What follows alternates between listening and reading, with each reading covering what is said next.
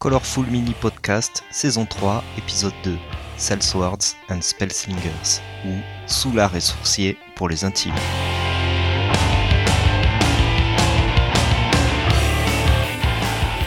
Ok, bon, bah, salut à tous. Euh, on va débuter le deuxième épisode de, la saison 3 des podcasts. Donc j'espère que vous allez bien. Euh, je suis euh, donc toujours avec Nat. Ça va Nat? Yes, en pleine forme. Et donc aujourd'hui, de quoi on va parler aujourd'hui? On a prévu d'inviter Vendetta, découvrir un peu le projet sur lequel il bosse en ce moment. Très bien. Alors je vais peut-être commencer par quelques petites news en bref. Donc ce mois-ci, euh, il c'est quand même pas mal de choses. D'abord sur PenQuest, donc euh, suite à une publication Facebook, il y a eu pas mal d'inscrits euh, récemment, une centaine en 48 heures d'après Spinous, c'était assez impressionnant. Et du coup, des nouvelles propositions également sur le forum, sur le sujet dédié et tout. Donc je pense que Spinous va avoir encore pas mal de, boulot devant lui. Ensuite également, sur le forum, on peut suivre aussi l'évolution du CD, CCD, le Colorful Mini euh, Convention D 2020. Euh, Là aussi, ça bouge bien, puisqu'il euh, y a une date, des dates de prévues du 4 au 10 mai, un hébergement. Donc, si vous voulez rencontrer d'autres personnes du forum, de la communauté, vous pouvez vous rendre sur le, sur le forum, regarder un petit peu le sujet et puis vous manifester. Ça a l'air de, de, bien bouger aussi à ce niveau-là. Sinon, au niveau des défis, les défis sont bien, euh, sont bien lancés aussi. Euh, le, défi de septembre sur les, euh, les, figurines de petite taille avait bien fonctionné. On avait déjà 24 inscrits. Et celui d'octobre fonctionne encore mieux puisque l'Irilis gère ça super bien. On a déjà près de 30 participants, ou 27, hein, et déjà pas mal de personnes validées. Ouais, elle motive bien les troupes l'Irilis. Donc le, le, défi de ce mois-ci, c'est faire une figurine sur un socle, mais un socle en relief. Hein. Donc ça a pas mal motivé. Je vais euh, parler aussi de deux, trois petits sujets euh, sur le forum qui méritent euh, le détour, des trucs vraiment sympas. On a en bref l'échiquier fantastique de Metamec. Metamec qui a décidé de refaire un, échiquier en remplaçant les pions par des figurines Medfan. Et c'est vraiment sympa à regarder l'évolution de son projet. Je vous invite à faire un tour. Également la Chambre des secrets, un autre sujet euh, plutôt sympa où les membres ont réuni des petits tutos, euh, des astuces pour partager euh, les petits trucs de peinture. Donc c'est sympa, tout le monde peut ajouter sa pierre. Et également le Père Noël secret. Le Père Noël secret, c'est encore un élément qui l'organise. C'est un, événement qui se déroule via le forum aussi. Il faut s'inscrire sur le site tir au cadeau. Le principe, c'est de s'inscrire sur ce site et en fait chaque membre inscrit va devoir offrir un, cadeau pour Noël à, un autre membre. Donc, euh, tout ça, c'est des choses plutôt sympas. Essayez d'aller regarder sur le forum euh, tout ce qui s'y passe. Il y a plein de choses euh, très très bien à suivre. c'est chouette ça. Toi, sur les défis, Renaud, tu avais participé au défi de septembre? Ouais, je fais tous les défis. ok, tous les défis. C'est un principe. Un principe. tous les jours, je, me fixe des petits défis. Ouais. Alors, s'il y a un défi, je le fais. C'était les petites choses que j'avais remarquées euh, sur, euh, sur le forum, euh, sur la communauté. Donc surtout, allez voir le post sur le, CCD si vous êtes intéressé pour entrer notre membre, ça c'est important. Et puis pareil pour le, Père Noël surprise, c'est des événements à durée limitée, donc si vous êtes intéressé, allez faire un tour sur le forum. Voilà. On va passer à la suite. Ouais, si tu veux, euh, y a, avant d'attaquer le, vif du sujet, euh, on pensait aussi évoquer euh, quelques petites sorties ou quelques petits, petits jeux qui pointaient sur KS. Le premier, c'était The Isofarian Guard, je sais pas comment on dit en bon anglais, voilà, qui a été assez intéressant parce que, en l'occurrence, le, la mécanique du jeu impliquait d'utiliser des, des chips, des chips de poker en fait, pour dans les phases de combat notamment. Euh, et c'était plutôt un, mécanisme original.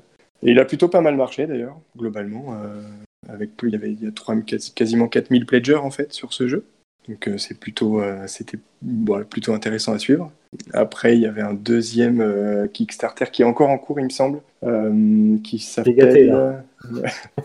oh la vache Qui s'appelle Osworn. je pense qu'il en fait exprès. Celui-ci est encore en cours, je crois. Et c'est ça, il reste 18 jours. Il y a déjà plus de 8000 contributeurs dessus. Je pense, hallucinant. Il a, il a, déjà dépassé le million d'euros. Euh, alors, si je dis pas de bêtises, en fait, sur, la façon dont les mécaniques de jeu sont plutôt. Euh, c'est plutôt un jeu d'affrontement euh, tactique. Le truc qui est surprenant, en fait, c'est que la zone de combat, donc ça se passe dans une forêt, si j'ai bien compris, et du coup, c'est. La zone de combat est toujours la même et tu disposes juste des obstacles pour simuler des parties de la forêt euh, qui sont différentes en mettant des obstacles à droite à gauche, mais c'est globalement, euh, tu as un seul tapis d'affrontement. quoi.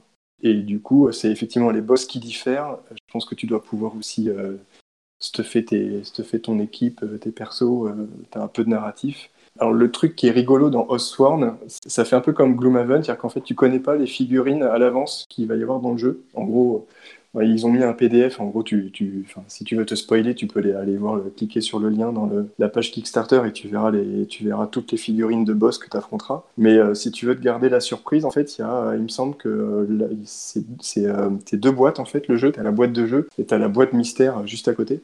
C'est les Mystery Box, c'est quand tu, quand tu affrontes un boss inconnu, du coup, tu trouves, ça, tu trouves sa boîte scellée dans la, la Mystery Box, et puis du coup, tu découvres le, monstre en direct, quoi. je trouvais ça rigolo.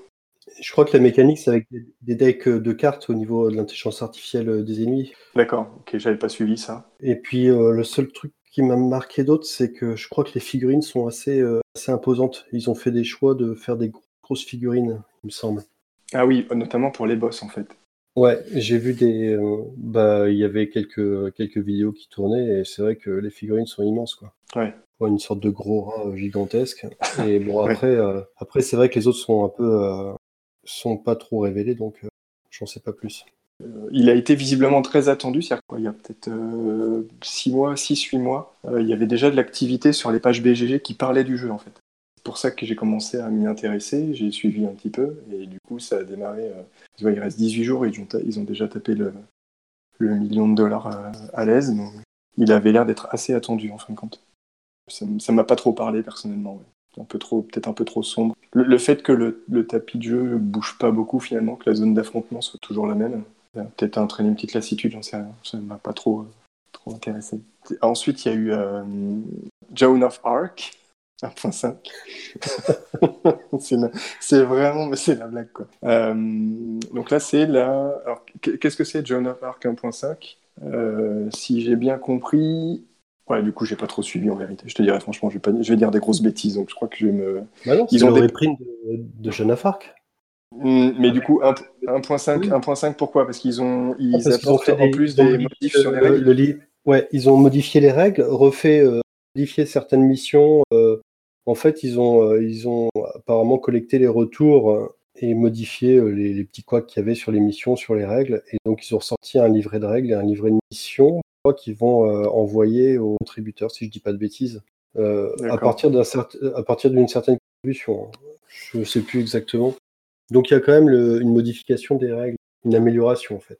Ok, ok, d'où le, 1.5. Bon, écoute, ils ont cartonné aussi, visiblement. Ils ont aussi fait le. Ils ont dépassé le million de dollars. Ouais, avec une nouvelle extension et tout ça aussi. Exactement, ouais, c'est ça. Et, euh, Bertrand, euh, sur le forum, a largement alimenté la page sur ce KS, justement, pour nous tenir bien au courant de ce qui se passait. Et donc, j'ai compris que euh, en lisant le, dernier post de Bertrand, qu'ils allaient filer le, dernier stretch goal à tout le monde, quand bien même le, je crois que le palier n'avait pas été atteint. Ils vont, ils vont le filer à tout le monde. La campagne est assez impressionnante. Hein de toute façon, euh, Mythic Games, ils savent animer des campagnes, quoi, j'ai l'impression. Ouais, pas mal de vidéos, euh, ouais, ouais, tu vois le jeu tourner sans arrêt. Quoi. Ouais, c'est ça. Et puis, euh, le petit dernier, là, on peut parler de Zombicide deuxième édition, ça y est, c'est il ça a été ouvert hier. Oui. J'avais une page ouverte dessus pendant que je, je bossais et, hier soir. Et le compteur, ne... enfin, ça n'arrêtait pas de monter, quoi. J'ai trouvé, c'était hallucinant. Je sais pas si tu as vu ça, Renaud. Bah, j'ai euh, regardé un peu, ouais, ouais. La page Kickstarter, en, en, je sais pas, en, une heure ou deux heures de temps, tu avais déjà. Euh, en deux heures de temps, je crois que tu avais, avais euh, pas loin de 500 000, 500 000 dollars qui avaient été levés. Et en trois ou quatre heures, 7300 contributeurs, 850 000 euros.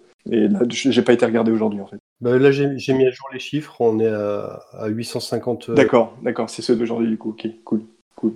Donc, c'est, ils vont faire le million en, ils vont faire le million eux aussi, en fait, du coup, je pense. Ouais, je pense. Après, donc dans les nouveautés de cette seconde édition, il y a, euh, ils ont rajouté un mode campagne, donc une extension qui va rajouter euh, des enchaînements narratifs entre les différentes missions, si j'ai bien compris. Et puis, euh, et puis le truc pour lequel, enfin pour le coup, moi je m'y attendais pas, c'est qu'ils ils ont, ils proposent un, jeu de rôle qui en, en complément du, jeu de plateau. Je l'ai pas, pas du tout détecté ça en fait. Je trouve, ça marrant le, coup du jeu de rôle voilà. dans le dans le dans l'univers zombie, euh, zombicide. Why not? J'ai pas été zoomé sur les règles du, jeu de rôle, donc je, je, je sais pas trop euh, si c'est du si c'est un système à base de D20 ou si c'est autre chose encore. Moi, j'ai pas regardé parce que je connais pas du tout les jeux de rôle, donc euh... moi je connais pas les premiers zombicides, donc je peux pas comparer. J'ai regardé les règles et tout ça, donc Seul truc, c'est que j'ai, je trouve quand même qu'ils ont fait un effort sur des zombies de base, c'est des zombies de base, mais par contre, les sculptures, il y a, ils ont quand même euh, fait des sculptures différentes. T'as pas plus de quatre zombies identiques. Et ça, c'est pas mal quand même. Ouais, c'est plutôt, ouais, c'est plutôt pas mal parce qu'effectivement, t'arrivais assez vite à une saturation de la peinture sur tes zombies. J'attendais de pied ferme cette seconde édition, euh, mais en réalité, je suis un peu déçu. Donc du coup, je, je suis un peu en, je suis un peu en retrait en fait. Du coup. Pour l'instant, je, je, regarde, mais je suis pas, euh, je suis pas plus emballé que ça finalement. Ouais, je pensais pareil. que j'allais être emballé et en fait non. Donc je regarde. Ah, voilà, pareil. On je verra sais bien. pas pourquoi. Je n'explique pas. euh, Peut-être qu'il va y avoir un moment où ça va basculer dans la campagne, sait-on jamais. Hein mais, euh, Alors c'est vrai qu'il y a les stretch goals qui défilent, il y a des tonnes de survivants qui, qui sont débloqués, mais je sais pas. Je sais pas pourquoi. Bon, en fait, euh, ouais, le jeu existe déjà, donc il n'y a pas, pas énormément de surprises finalement. Il faudrait effectivement qu'on puisse discuter, ou en tout cas étudier l'évolution des règles. en fait. Entre euh, enfin, tu vois, cette seconde édition, j'imagine que du coup, dans les règles, il y a pas mal de petites nouveautés. Bah, le les principales nouveautés, j'ai l'impression, encore une fois, je connais pas bien Zombicide, c'est vraiment l'extension. Mais euh, sans l'extension, euh, ouais, c'est une petite mise à jour. Enfin, c'est une mise à jour, mais Si c'est que ça, c'est effectivement assez décevant. ouais. t'as toutes les saisons de, de Zombicide. Et là, euh, je crois qu'avec les, différentes saisons, tu avais des zombies spéciaux, des choses comme ça, non euh, T'avais des, des corbeaux, des. Ouais, ouais, t'as eu pas, mal de choses. Après, t'avais euh, Angry Neighbors, en fait, qui rajoutait euh, des, zombies un peu spéciaux, avec, des règles spéciales pour les, pour les, tuer. T'avais euh, t'avais un moment, un moment de temps, je sais plus si c'est dans euh, City Mall. Il me semble que t'avais des zombies, euh, il fallait les buter à distance parce qu'en corps à corps, en fait, ils explosaient et ils en foutaient partout, je crois. Et Ouais. du coup, ça, te- ça te blessait. Et, oui, il y avait, il y avait pas mal de variétés de zombies. Effectivement. Bon, bah là, du coup, je sais pas trop s'ils ont repris euh, cela de base ou surtout, euh, ou s'ils se refont un, un zombicide moderne euh, saison 1. euh. Ben c'est ça, c'est un peu le, le- ça fait cet effet. Moi j'ai un peu l'impression qu'ils vont faire une saison 1 V2 et ensuite qu'on aura la saison 2 V2. Ouais, c'est ça. Donc euh, bon, Bon, après, zombicide, euh, zombicide 1, du coup, euh, zombicide moderne, c'était il y a combien de temps? 10 ans? Je sais pas, c'était pas en 2012. 7 ans. Donc en, en 7 ans, il y a, il y a un nouveau public sur le marché aussi à, à attirer. hein. Je pense que on- les anciens possesseurs sont pas forcément la cible. je pense. Je pense, ouais. En tout cas, c'est vrai que par contre les, les figurines ont l'air vraiment bien. Elles ont l'air vraiment belles. C'est des rendus 3D. là. Je pense pas qu'il y ait des vraies figurines, mais euh, Effectivement, tu vois qu'en termes de sculpture, ils ont la cible est plutôt sympa. Mais bon, c'est du modèle 3D, hein, c'est du rendu 3D, donc il faut toujours se méfier un peu. Exactement, je suis d'accord avec Vendetta, qui dit, euh, qui dit sur le chat des 100 micros qu'il faut effectivement voir sur pièce. Et je suis bien d'accord. Euh, voilà, ça c'était Zombicide, donc ça s'était ouvert hier, il y a encore, je pense, une vingtaine de jours, j'imagine, de campagne. Je pense pas qu'ils fassent une campagne courte. Et enfin, dans les derniers sujets qu'on a pu euh, évoquer euh, sur le Discord et un petit peu euh, et aussi sur le forum, et Zag qui, qui fait pas mal de promos sur Arceis, qui est un prochain Kickstarter à venir, je crois, en novembre. Et effectivement, alors du coup, bon, donc on, a Zag en particulier qui nous, qui nous, permet de nous suivre, de, de nous tenir un peu informés sur le projet, là. Donc c'est fait par la team Kaidama, et donc il y a quatre, il y a quatre auteurs français derrière. C'est un- une ambiance euh, égyptienne steampunk. C'est plutôt marrant en fait sur le- la thématique abordée, hein, avec en plus des petites surprises. Euh, Donc le steampunk se révèle petit à petit, donc t'arrives pas dessus tout de suite. Pour ma part, je suis, je- j'attends de voir en fait. Mais euh, les, les vidéos promo sur YouTube, là, euh, la présentation de la team Kaidama, elle est plutôt bien faite. Et ça donne envie effectivement d'en voir plus. Je sais pas si t'as un peu suivi toi Renaud. ouais, ouais, j'ai regardé les différentes vidéos, mais c'est vrai qu'après on n'a pas vraiment de vidéos de gameplay un peu C'est ça. euh, ça. Qui, qui dure, donc c'est un peu difficile de. Mais ça a l'air sympa, ouais. C'est sûr que ça, je l'attends aussi. Hein. Ça a l'air d'être assez accessible aussi comme jeu. Hein. Et voilà, je pense que ça va être un jeu qui, qui va être, qui devrait être sympa. Et puis un dernier, un dernier jeu sur KS en fait, qui a, qui, a, terminé il y a peu de temps finalement, qui, qui est dans la veine des Time of Legends, qui s'appelle Destinies. Il me semble que c'est en fait dans la même veine que, que Joan of Arc, Time of Legends.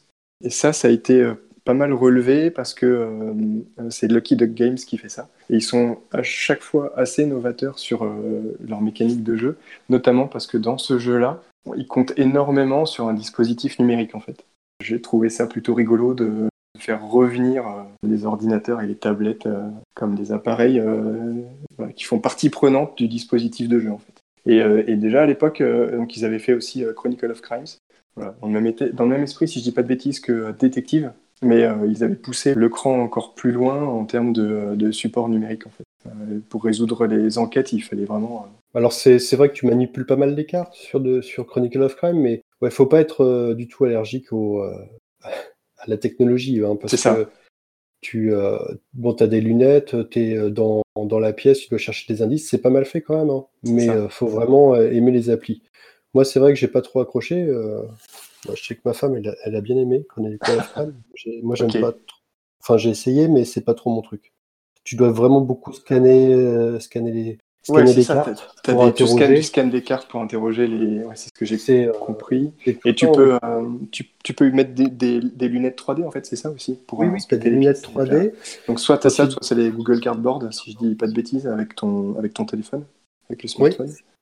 En fait, tu mets ton, ton, ouais, ton téléphone sur les, sur les lunettes et puis, euh, tu, tu c'est bien fait, hein, tu es dans la pièce. Tu es, en, en, euh. immersion, en immersion totale sur le lieu du crime, en fait, c'est ça Ouais, mais bon, ouais, faut aimer, quoi. Faut aimer euh, être les yeux sur ton écran, quoi. Ouais. ouais. En tout cas, c'est la marque de fabrique, visiblement, de Lucky Duck Games. Donc là, il recommence avec, avec Destinies, en fait. Donc c'était plutôt sympa. Et c'est pareil, ça a vraiment bien marché, finalement. Il y a eu 8000, plus de 8000 contributeurs, en fait, sur ce jeu-là. Euh, donc, euh, bah, écoute, on verra bien comment sera faite la réelle, doit suivre euh, d'ici une petite année, je pense. Mais en tout cas, ça a parlé à pas mal de gens, finalement.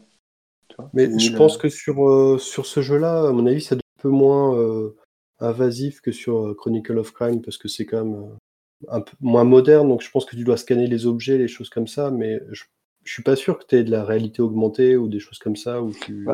sur Destiny, si, apparemment, en fait. C'est-à-dire qu'au niveau des cartes, c'est pareil. Ouais, ouais, si. apparemment, il y a, ils ont prévu tout un tas de dispositifs aussi quand tu, quand tu scannes les cartes. Parce qu'en fait, au départ, si je comprends bien, c'est vraiment inspiré du septième continent. Tu vas, tu vas construire une map, en fait, et après, en, en, scannant tes cartes, tu vas être capable de révéler euh, des éléments de jeu euh, complémentaires en réalité augmentée. Ça, c'était donc les petites, euh, les petites actualités ludiques du moment, en tout cas, qui vont un peu animer la, la communauté Colorful Mini. Et je propose maintenant que on attaque euh, le vif du sujet avec Vendetta. T'es là, Vendetta? Oui, je suis là. Je suis là. J'ai cru, ah, cru qu'on l'avait saoulé et du coup il a dit c'est bon. Pas du tout. Comme, je voulais faire toujours l'intro, la discuter, j'avais verrouillé le micro mais sur le clavier et j'étais en train d'appuyer sur euh, le casque en fait. Donc euh, j'étais en train de m'emmêler les pinceaux. bon, c'est chouette. merci d'être là. En tout cas, c'est cool. Ben, merci à vous hein, de l'initiative de lancer un, podcast dédié au, à Salesword and Spellslingers. Euh, tes souhaits. Oui, c'est dur, hein, c'est dur. Aujourd'hui, il est déjà difficile. Hein. c'est ça, c'est, on est fatigué. Euh, tu as, déjà un, as déjà un équivalent de titre en français? Euh, Non, non, on va garder ça. Très bien. On va garder ça.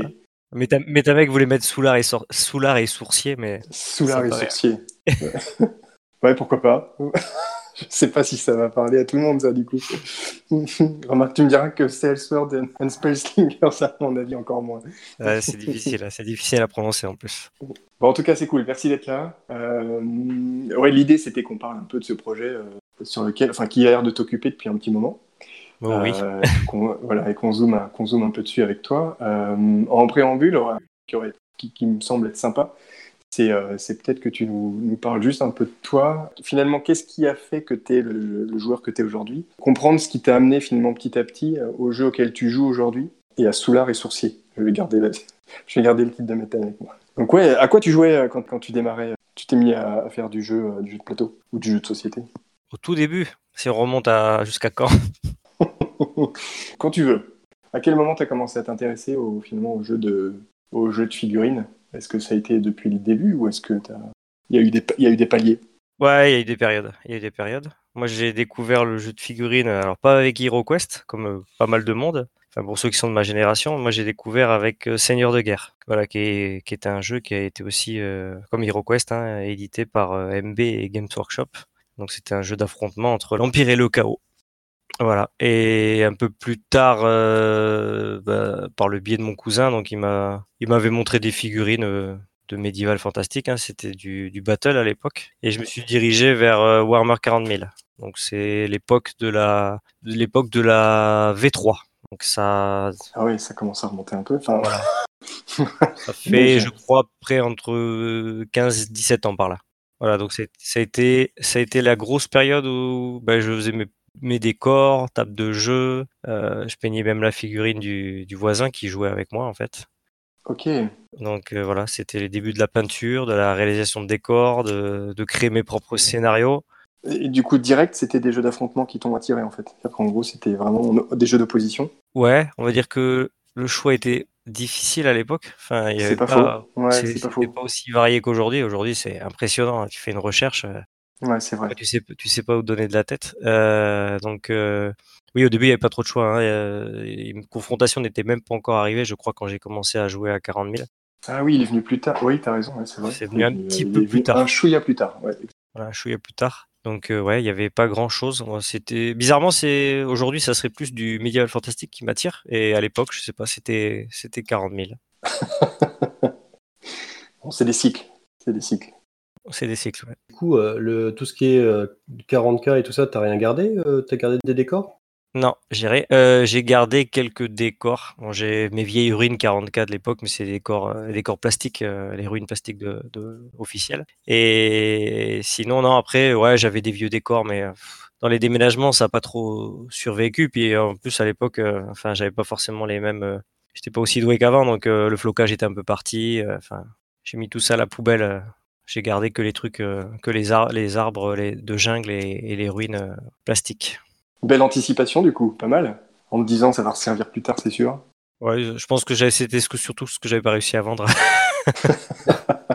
j'avais réussi à vendre des armées et puis non, les décors, j'avais bizarrement non, j'avais pas réussi à les, vendre. Bon, j'avais pas trop insisté après. Mais ouais, après j'avais fait euh, Dark Angel, donc Space Marine.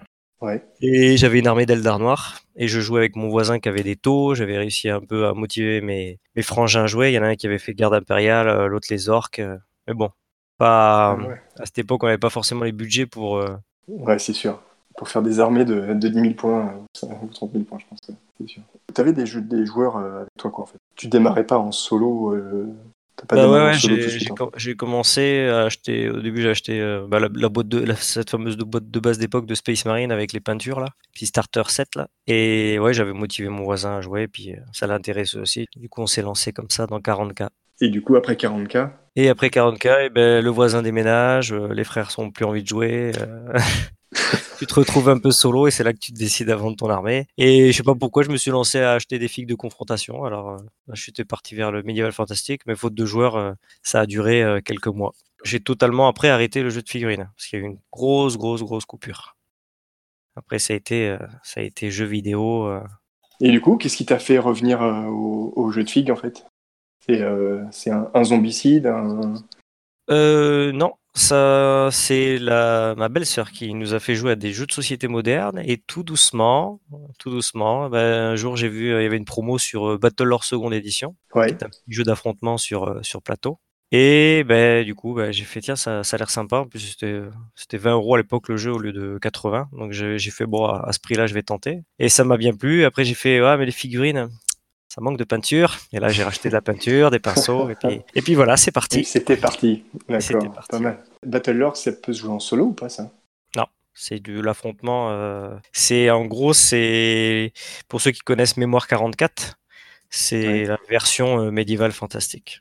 Ouais, du coup, tu as retrouvé euh, à ce moment-là, quand tu te remets, quand tu te remets sur ce jeu-là, tu as aussi de nouveau euh, des potes avec qui jouer ou euh, tu peux être des, Ouais, des groupes, ouais, des groupes ouais, de joueurs, joueuses. Même, euh, même au début avec mon frère, j'y ai joué, même mon fils. Parce qu'il y a une.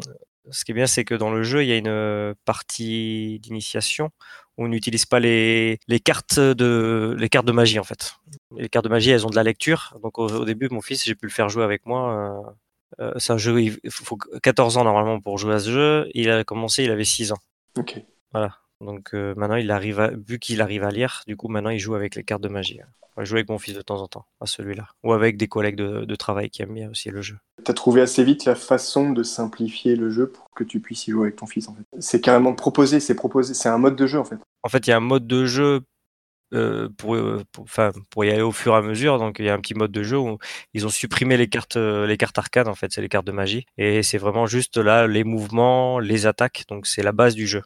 Donc ce qui est pas mal, c'est que ça permet de, de faire jouer euh, un enfant euh, jeune quoi euh, au jeu sans les sans la partie compliquée quoi. Et c'est une, une partie dure longtemps parce qu'un enfant de 6-7 ans, il n'a pas non plus une attention de 3 heures. Ouais, mais ça va. C'est bon après non, c'est pas très long. En, en- en- ouais. Le- c'est la mise en place un petit peu longue, le temps de, de choisir le scénario, etc. Ça c'est parce qu'il y a des, ça c'est plutôt pas mal. Il y a, en fait, il y a un scénario pour chaque euh, chaque joueur. Chaque joueur a une carte avec un objectif euh, différent de l'adversaire. Donc du coup, non, après c'est à peu près une, une, une, une bonne heure. Bon, tu joues encore du coup, c'est cool ça. Ouais, j'y joue encore celui-là. J'ai pas fini de le peindre, mais j'y joue encore parce que j'ai fait la folie d'acheter toutes les extensions qui, du jeu qui existent. Donc, euh, ça représente, je crois, euh, 350 figurines, je crois, euh, jeu de base plus extension. Ok. Et c'est en c'est du en- allez, entre, demandais, là. 20 entre 20 et 22 mm. C'est quand même une petite échelle quoi. Voilà. Les, les figurines, euh, enfin, les figurines de régiment, c'est cette taille-là. Les figurines, euh, on va dire, euh, élite, entre guillemets, on, est- on s'approche Oui. du 28 mm. Et les légendaires, on est sur du, euh, peut-être du, pas loin du 40, 50, peut-être. Ah, donc ça doit plutôt rendre pas mal sur un, sur un plateau ça. Ouais, c'est sympa. Surtout que je suis allé plus loin que, plus loin que le jeu, c'est que j'ai remplacé au fur et à mesure les, enfin, j'ai pas tout fait encore, remplacé les tuiles carton, Ouais. donc de, qui sont censées représenter les décors par du décor 3D, euh, enfin, fait maison, quoi. Faut de la place pour tout ça, non? Oui, ça c'est le gros souci aujourd'hui. J'ai un peu du mal des fois avec madame. hein. Ah, c'est ça. Faire passer les trucs. Ah ouais, j'essaye du coup c'est je travaille beaucoup sur l'optimisation euh, du rangement euh, pour essayer de De pas faire euh, crier. voilà et puis de, camoufler tout ça. Ok. Parce que des fois elle, elle me fait mais sur l'étagère là, il était pas ce jeu avant. si si, t'as pas dû voir, ça fait longtemps que je l'ai acheté. Ah ouais, je pense qu'on a là. c'est pareil ici. c'est pareil ici. Bon, c'est chouette ça. Et du coup, tu tombes sur, euh, sur Soulard et, et Sourcier à, à quel moment alors toi? Euh, ben en fait euh, du coup bah, après j'ai voulu me lancer donc dans le jeu de figurines. Ouais. Donc, euh, bah, au départ, je cherchais un. Au départ, je suis parti sur Frostgrave. Mais c'est du. À la base, c'est un jeu d'affrontement. Donc, euh, j'y ai joué un peu avec un, un collègue de travail que j'ai fait jouer. Mais après, je me suis intéressé surtout à. Il y a un scénario dans un supplément qui est un scénario. euh, Enfin, un scénario, une campagne coopérative. Donc, on s'est Oui. fait la campagne. euh, J'ai fait la campagne toute seule, moi, en solo. Et C'est dans, je le, c'est dans le laboratoire d'alchimie, c'est ça? C'est la. Ouais, c'est l'alchimie. J'ai un doute. Ouais, c'est la, la chimie noire. Ouais, c'est ça. Et du coup, je l'ai fait donc en solo et après, je l'ai refaite en coopération avec mon collègue de travail. Ça lui a plu? Ouais, ça lui a plu, ça lui a plu. Ça vous a plu donc tous les deux, donc toi Ouais, aussi, toi t'étais. Ouais, c'était sympa de chacun avait son son mage. Euh, Bon, c'était limité par rapport au, au- à la version affrontement. hein. On avait juste euh, deux soldats qui nous accompagnaient euh, chacun. Ok. Et en fait, eh ben, c'est un peu un mélange de tout. C'est-à-dire que je cherchais euh, du solo coopératif, mais en jeu de figurines. Parce qu'en fait, j'ai, entre-temps, euh, j'ai joué à Massive Darkness et j'ai trouvé un peu les limites du jeu. Enfin, je trouvais, je trouvais à force, c'était ouvrir les portes, tuer des monstres. Enfin, je trouvais qu'il manquait un petit, enfin, il manquait quelque chose. Un lien pour tout ça, ouais, une belle histoire Ouais, peut-être, un peu voilà, narratif. un peu de narratif et, même- des. Enfin, là, on faisait couvrir les portes, taper du monstre. Enfin, les scénarios étaient pas très poussés, mais qu'il y en avait un ou deux plutôt sympas, qui Mm. avaient des, enfin, qui étaient des scén- scénarios à timer, donc du coup, il y avait un petit peu plus d'intensité dans le jeu. Et, euh, et du coup, j'aimais, vraiment ça, le fait d'avoir son personnage avec son équipement, ses, un peu ses sorts, ses compétences. Ça, c'était le côté euh, positif du jeu. Mais ce côté où, enfin, mode campagne un peu bâclé par, euh, par Simon. Ouais, voilà, donc euh, oui, c'est le, même éditeur que, que Zombicide. De toute façon, s'ils reprennent, ils ont repris un peu quelques mécaniques. Ouais, du coup, c'était bâclé, ouais, d'accord. Ouais, du coup, le mode campagne un peu bâclé. Et puis, Comme, comme ils savent bien faire. Voilà. Et puis il y a pas de voilà, c'est pas c'est pas comme bah, comme Mythic Games où on va essayer d'améliorer le jeu plus tard. Non, c'est achetez-moi Ouais, nos kilos plastiques et Et on n'en parle plus. après on n'en parle plus. Ouais. Ouais, une fois que c'est vendu, c'est vendu. Ouais, ouais. Il n'y a pas de 1.5. Ah, chez eux, oui, c'est sûr. Il y a une V2 si ça, si Voilà. ça peut rapporter gros. Voilà, c'est ça. c'est exactement ça. ouais. Du coup, pour continuer dans les recherches, bah après je suis tombé, euh, en fait, je suis tombé sur Song of Blade and Heroes. Donc ça, c'est l'auteur de, de Cellsword. C'est le même auteur, c'est Andreas. Filigoi. Et en fait, euh, sur le sur l'explication de, enfin, ce qu'était le jeu sur la version française, ils ont mis qu'on pouvait jouer en solo, ce qui n'est pas du tout le cas. Donc, euh, au début, j'avais j'ai téléchargé les, les règles et Ouais. j'ai joué avec mon fils. C'est un, un jeu bien sympa, hein, franchement, un petit jeu d'affrontement euh, sympa. On utilise les figurines qu'on veut. Il y a, il y a un choix euh, énorme. Enfin, on peut même adapter n'importe quelle figurine qu'on a chez soi. Du coup, en cherchant justement, euh, c'est compliqué parce qu'il y a beaucoup, beaucoup de jeux intéressants qui sont en VO. Donc, il y avait Ranger of the Shadow Deep, parce que j'ai pas mal discuté avec Lockhart euh, sur le forum, euh, enfin sur le Discord. Qui a l'air assez récent, en fait. Qui, est euh, dans la veine. Enfin, ça vient après Frostgrave, c'est ça? C'est du même auteur que C'est Frostgrave? l'éditeur de, c'est l'auteur de Frostgrave, ouais, c'est l'auteur de Frostgrave. Et là, il a fait un jeu solo coopératif. Et donc, on a discuté, enfin, j'avais suivi un peu le projet de Lockhart, euh, donc de Ranger en 18 mm. Bah, on a discuté pas mal, et puis euh, en même temps, j'avais vu qu'il existait euh, Cellsword, enfin, lui m'avait parlé aussi, et puis il a acheté, il m'a dit, ouais, c'est pas mal, j'ai survolé un peu les règles, et du coup, j'ai fait, bon, bah, je vais tenter. Euh, donc, euh, derrière, j'ai acheté le jeu, et puis ça m'a donné envie de, Ouais, je me suis dit, on va commencer à regarder un peu si je vais, si je vais y arriver, parce que moi, l'anglais, ça, fait un peu deux. Et je commence à, du coup, ça m'a, d'avoir bossé sur la traduction, ça m'a quand même, Finalement, t'as plus besoin. T'as plus besoin de traduire. Sais, quand t'as fini la trad, t'as plus besoin de traduire. c'est ça presque. Et ça m'a bien intéressé. Je me suis dit, attends, on va voir avec la communauté si, euh, si je lance un projet de traduction, euh, un projet de traduction collaborative. Ça a bien pris. On était, euh, enfin, c'était, bah, il y avait Lockhart, Element un peu Spinous, Metamec pour la relecture. Puis au fur et à mesure, les gens, ils sont, là, les gens, en fait, j'ai fait un truc, c'est, vous voulez vous voulez participer et vous voulez voir l'évolution de la trad, vous achetez le jeu, vous m'envoyez la facture, comme quoi vous avez acheté le jeu, parce que le but c'est un peu de rémunérer Oui, l'auteur. c'est sûr. C'est sûr. Et au fur et à mesure, bah, en fait, il y a des gens qui sont greffés au, au document et en fait, on avait, euh, les gens pouvaient ra- rajouter des annotations et, et donner un peu leur avis et, et puis même aider dans la, dans la traduction. C'est c'est une traduction crowdsourcée, en fait. T'as réussi, tu fais bosser tout le monde. Voilà. Alors du coup, de, de, quoi ça parle, euh, Soulard et, et Sourcier Alors si on, fait rapidement un tour des règles ou du, enfin, qu'est-ce qui t'a, qu'est-ce qui plu euh, par rapport à éventuellement ce que t'as testé d'autres avant et, euh, Bah, déjà, ce qui me bloquait un peu pour continuer à jouer en solo à Frostgrave, c'est- et puis ce qui m'a pas fait aller sur Ranger of the Shadow Deep, c'est qu'il y a un genre de chef de bande en fait. Et j'avais plus une envie de d'avoir plus. euh, bah, genre, en, ce, en ce moment, je regarde beaucoup. euh, Enfin, cette période-là aussi, je regardais euh, Roll and Play, donc euh, Ouais. l'émission de JDR, et chacun a son personnage. Il n'y a pas vraiment de, de chef en fait. Il y en a un qui joue un, un sans dragon, l'autre elle joue un- une elfe euh, chasseuse, l'autre un, un, un, un alphelin un peu brigand. Et je voulais justement avoir une bande euh, un peu euh, dans ce style, une bande un peu comme, comme on peut retrouver dans, le, dans un donjon et dragon. Ok. Donc je voulais pas de chef, euh, je, parce que je dis pas de bêtises, dans Ranger of the Shadow Deep, on a quand même, euh, malgré que ça soit un groupe de rangers, il y en a un, un genre de leader quand même dans le, dans le jeu. Et moi je voulais quelque chose où vraiment on avait euh, des classes de jeu, un peu comme on peut trouver aussi dans, dans World of Warcraft. hein. Quand on part en Mm. donjon, on part avec le tank, les DPS et le soigneur. Bah, je voulais cet esprit-là un peu. Avec éventuellement chacun son agenda. C'est-à-dire qu'en en gros, si dans euh, Roll and Play, en fait, tu, on connaît pas, les personnages se réunissent pour, euh, pour une campagne donnée, mais ils ont chacun aussi leur agenda, leur part d'ombre, euh, des, Oui. des histoires euh, Oui, qui les oui, concernent en propre, en fait. c'est ça. Tu arrives à reproduire un petit peu, ou est-ce qu'il y a un mécanisme de jeu qui te permet aussi d'avoir. euh, Ça peut pas être aussi poussé qu'un ouais, jeu de rôle, mais euh, il y a des petites euh, choses qui s'approchent du JDR dans le jeu. Ouais.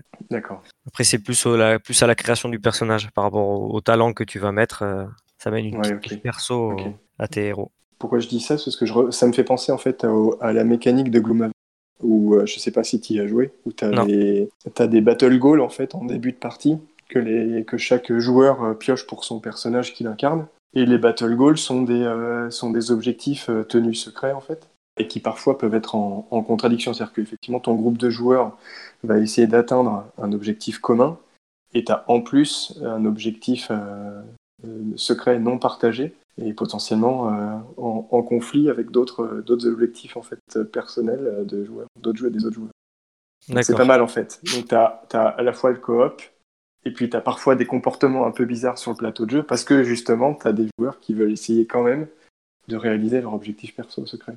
Et donc du coup ça, ça casse de fait. Je, je, trouve le, le, dispositif vraiment intéressant parce que ça casse cet effet de, de, de joueur leader en fait qui prend l'ascendant sur les autres et après euh, comme chacun a son agenda finalement d'une certaine façon, il peut pas y avoir de, de, de joueurs qui, qui prennent l'ascendant facilement en fait sur le groupe. D'accord.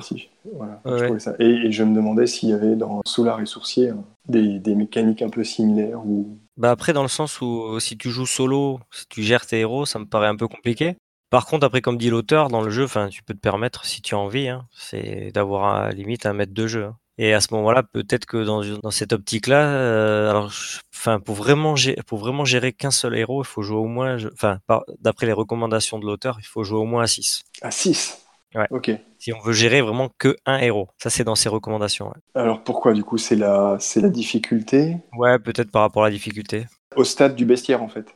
Ça? Ouais, ça. Bah après il y a aussi euh, le, par rapport au, au nombre d'XP que tu as au début de de jeu aussi peut-être parce qu'en fait mmh. c'est on te donne 60 points d'XP donc quand tu joues solo c'est pour tes euh, 3 à 5 euh, héros alors que c'est 60 points d'XP pour un personnage quand tu joues à 6 quoi. Sous la ressourcier on y joue comment alors? C'est euh, il faut plein de matos, plein de dés, euh, plein de cartes? Non, je pense que déjà, enfin, par rapport à d'autres jeux, c'est un petit peu moins. Ça demande déjà, enfin, au niveau des décors, ça reste quand même pas trop, trop complexe. Euh, sur les premiers décors, c'est des arbres, des collines. Euh, un peu plus tard, on va avoir le droit à une tour, mais ça reste. Euh, je pense que Ranger of the Shadow Deep, comme disait Lockhart, c'est déjà demande un peu plus d'implication au niveau des décors, alors que là, ça reste quand même un petit peu plus. Bon, il y a quelques petits trucs. Faut se fabriquer ses décors quoi, ou les acheter quoi. Mais c'est pas non plus. voilà, ça demande pas un gros gros investissement, je pense. Et puis au niveau des personnages, bah tu fais. De toute façon, il n'y a pas de gamme de figurines hein, dans ce jeu. Donc euh, c'est tu choisis ce que tu veux, ça c'est plutôt cool aussi. Tu recycles les figurines que tu veux. Après dans le scénario ils vont te dire quel type d'ennemi tu vas affronter, mais tu peux aisément changer. Euh, bah, je sais pas si le premier scénario c'est des orques et que toi tu te retrouves bah j'ai que des hommes rats ou des hommes lézards, bah, tu peux très bien remplacer euh, sans, sans souci le, le type d'ennemi. En termes de mécanique de, de combat, alors du coup as c'est un, un, jeu où tu te déplaces donc c'est pas à case. Quand tu déplaces tes personnages, c'est à la réglette c'est pas à case, c'est en pouce, donc à la réglette. Mais après, tu pourrais très bien. Enfin, l'auteur dans ces jeux, tu peux. Enfin, comme pour Song of Blade and Heroes, tu peux jouer sur un, un, un, plateau hexagonal. Là, tu pourrais jouer sur un plateau avec des cases, euh, un peu comme HeroQuest.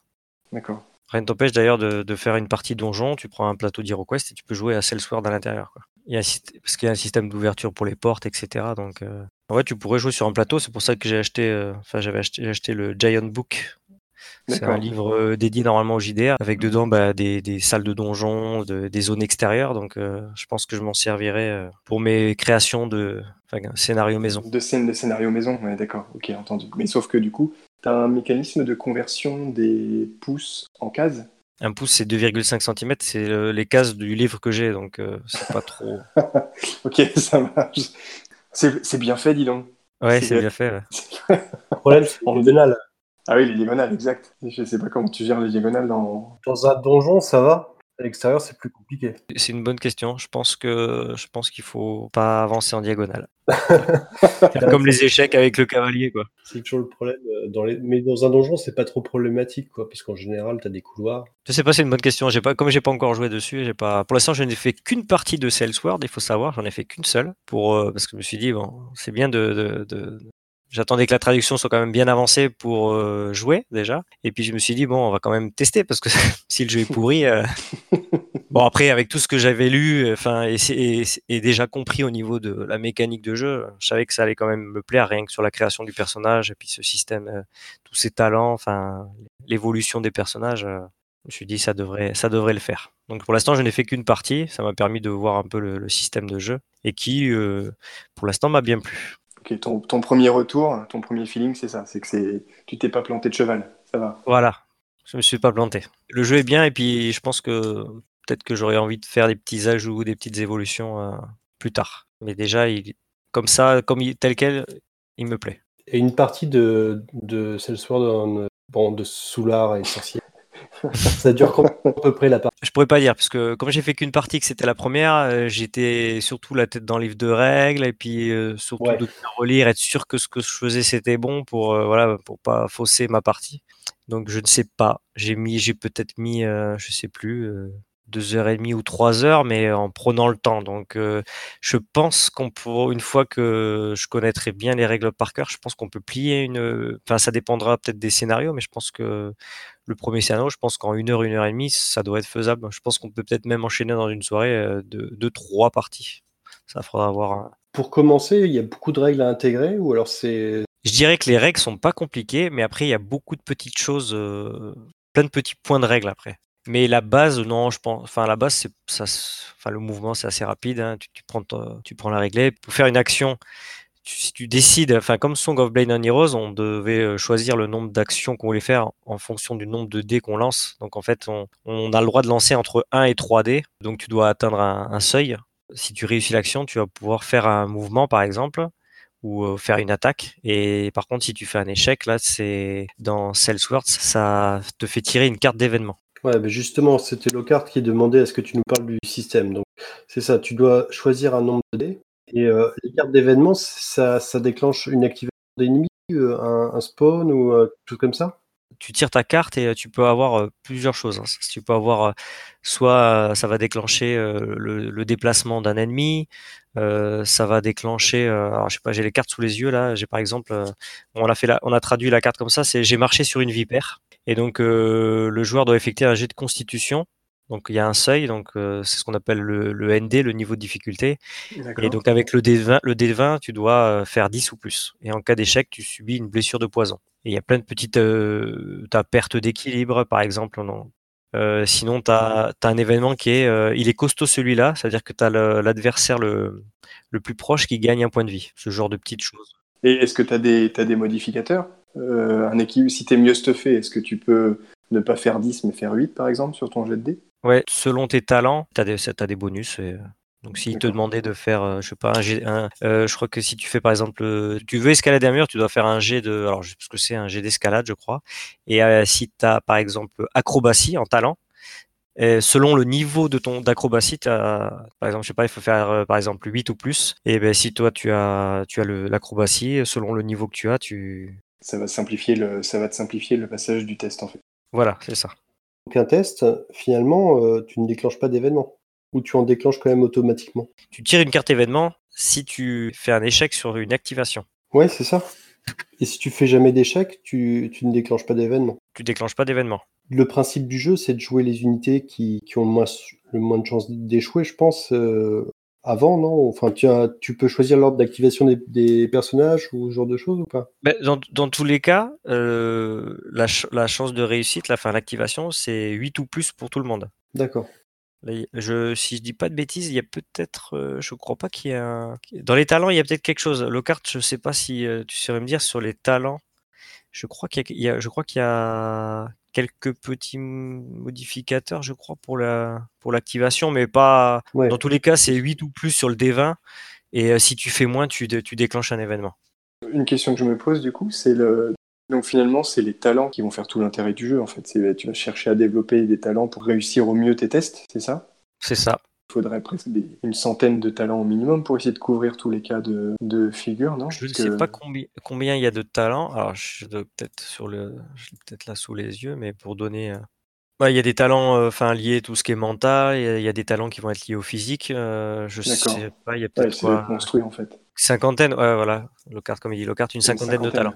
Une cinquantaine de talents. Et en fait, du coup, comment tu fais si tu veux faire une action qui n'est. En fait, il faut tu sois capable de rapprocher une action d'un talent. Je veux escalader un mur, mais t'as pas le talent escalade. Enfin, est-ce que le talent escalade existe ou est-ce que tu, tra... tu, tu imagines que acrobatie, ça se rapproche un peu de ce que tu veux faire et du coup, c'est le talent acrobatie qui t'intéresse N'importe quel euh, héros peut escalader. Ouais.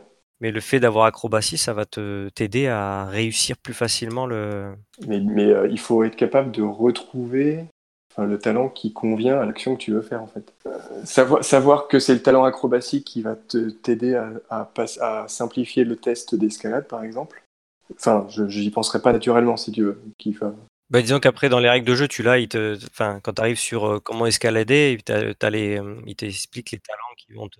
Effectivement, de toute façon, c'est un, un jeu quand même assez libre d'esprit au départ. euh, Tu essayes de faire les choses qui font le plus de sens en fait. Ce qui prend du temps au départ, c'est de créer ta. Mais ça prend du temps et en même temps, c'est super sympa à faire. C'est de, enfin, quand tu crées ta bande, il te donne euh, 60 points d'XP pour avoir fait euh, donc une première partie avec euh, bah, c'était de 3 à 5 héros. J'ai tenté la, j'ai tenté l'aventure au départ avec euh, la magicienne, une assassin et un genre de tank en fait au départ pour commencer pour ma première partie. Et ben, pour créer les persos, euh, je me suis rendu compte qu'avec 60 points d'XP et puis avec euh, certains euh, talents qui pouvaient monter jusqu'à 20 points d'XP, c'était un peu compliqué. Donc après il y a, enfin dans les talents, il y a une zone les faiblesses de les faiblesses des joueurs Ouais. et tu peux donner des, des petits euh, des petits handicaps en fait qui vont permettre de récupérer des points d'XP pour les dépenser ailleurs.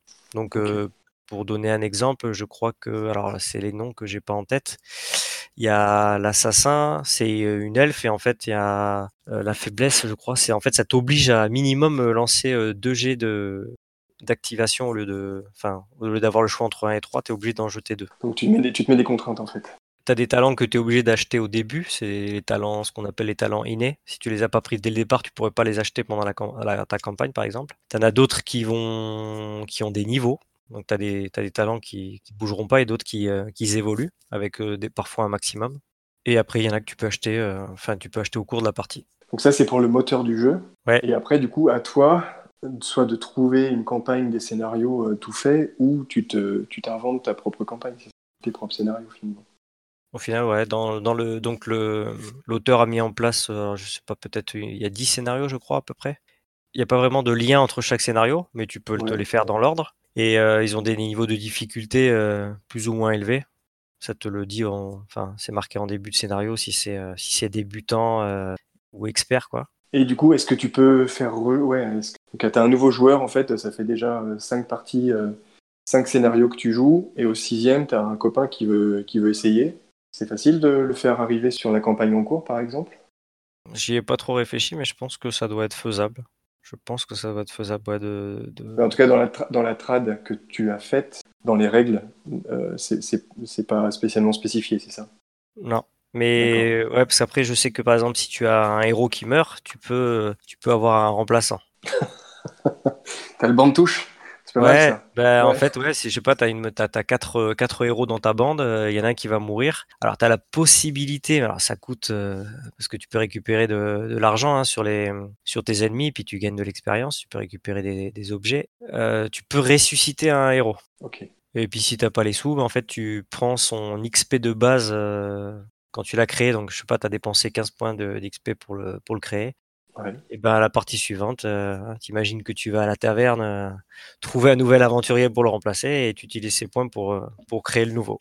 Mais après, euh, la partie coopérative, à ce moment-là, si tu veux faire, je sais pas, imaginons on joue à deux et on veut rajouter un troisième joueur, à ce moment-là, il arrive, on lui donne son enveloppe de 60 points d'XP et il monte sa bande et en fait, tu peux partir avec nous à, l'aventure.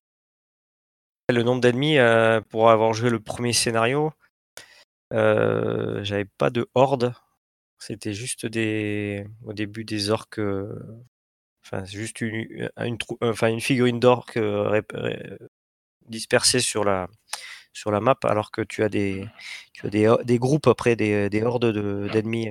et ça, tu les as, plus il y a de joueurs et, et plus tu as des hordes de- d'ennemis. Et par rapport aux ennemis, justement, euh, est-ce que c'est facile à la mise en place? Euh, j'ai bien aimé le- la mise en place. C'est euh, le système aléatoire en fait. donc ça se joue donc sur du 90 cm par 90. Et en fait, on lance alors on lance deux dés de 6. Donc on je sais pas de bêtises, on multiplie les deux chiffres et en fait ça donne la- l'axe Y et Ah oui, on pousse. voilà, on pousse. Ah oui, d'accord, ok. Ah, et donc tu, tu calcules les coordonnées d'apparition des Voilà. C'est ça, je cherche Ah le- ouais, ça c'est pas mal ça. les coordonnées, ouais. Ah, c'est plutôt rigolo. Bah, disons que euh, enfin, tu peux rejouer le même scénario, les ennemis seront pas forcément au même endroit. Ok. Euh, Kataris nous précise sur le, sur le, chat sans micro que c'est abscisse et ordonner les dés. Voilà. Ok, ça roule, je comprends. Merci Kataris. Et au niveau de l'intelligence artificielle, donc des ennemis, comment, euh, comment tu, quand ils sont activés, comment ça se passe? Est-ce que c'est facile à gérer ça, ou pas? Ce que j'ai trouvé euh, particulier, c'est enfin, pour avoir joué à Frostgrave où euh, quand c'est le tour des ennemis, tu as une mécanique où tu déplaces, euh, tu déplaces le monstre euh, en fonction de ce qu'il a devant lui et puis tu peux même lancer un dé de direction aléatoire. Là, c'est là, tu peux avoir dans un tu- tout se fait avec les cartes événements. Tout est sur la carte, tout est marqué. D'accord. C'est-à-dire que j'en prends une que j'ai devant les yeux là. J'ai activa- activation de monstre. Le monstre le plus proche du PJ s'active. Donc s'il fait partie d'une horde, il se détache pour charger le PJ le plus proche. Donc il y a toutes les, tout ce qu'il faut faire. Si le monstre est un tireur, il tire sur la cible la plus proche dans sa ligne de vue, préférant les cibles à découvert. S'il n'y a pas de cible dans un rayon de 8 pouces, il se rapproche pour obtenir une ligne de vue sur la cible la plus proche. Et s'il est couché, il se relève puis tire s'il est tireur ou attaque s'il est en mêlée. Donc tout est indiqué sur la carte. Donc tu suis ce qui est marqué sur la carte, c'est plutôt pratique. Ouais, ça c'est assez sympa. Enfin, t'as tout, euh, tout est indiqué, tout est marqué sur la carte. C'est pour ça que euh, l'auteur a fait les, donc Locart nous a fait des cartes au format euh, standard, on va dire, et l'auteur lui a les cartes au format tarot, ce qui lui permettait de mettre beaucoup de texte. C'est ce que j'allais dire, je pense que tu as une tartine par carte en fait. Mais ça va. Moi, j'ai imprimé les cartes à Locart, ça me va très bien et j'arrive à lire. Mais je pense que dès qu'on commence à être un peu plus vieux, ça va être un peu plus délicat. du coup, le moteur est plutôt bon en fait, globalement. Ton, re- ton retour est plutôt super positif. Ouais, globalement, ouais, c'est.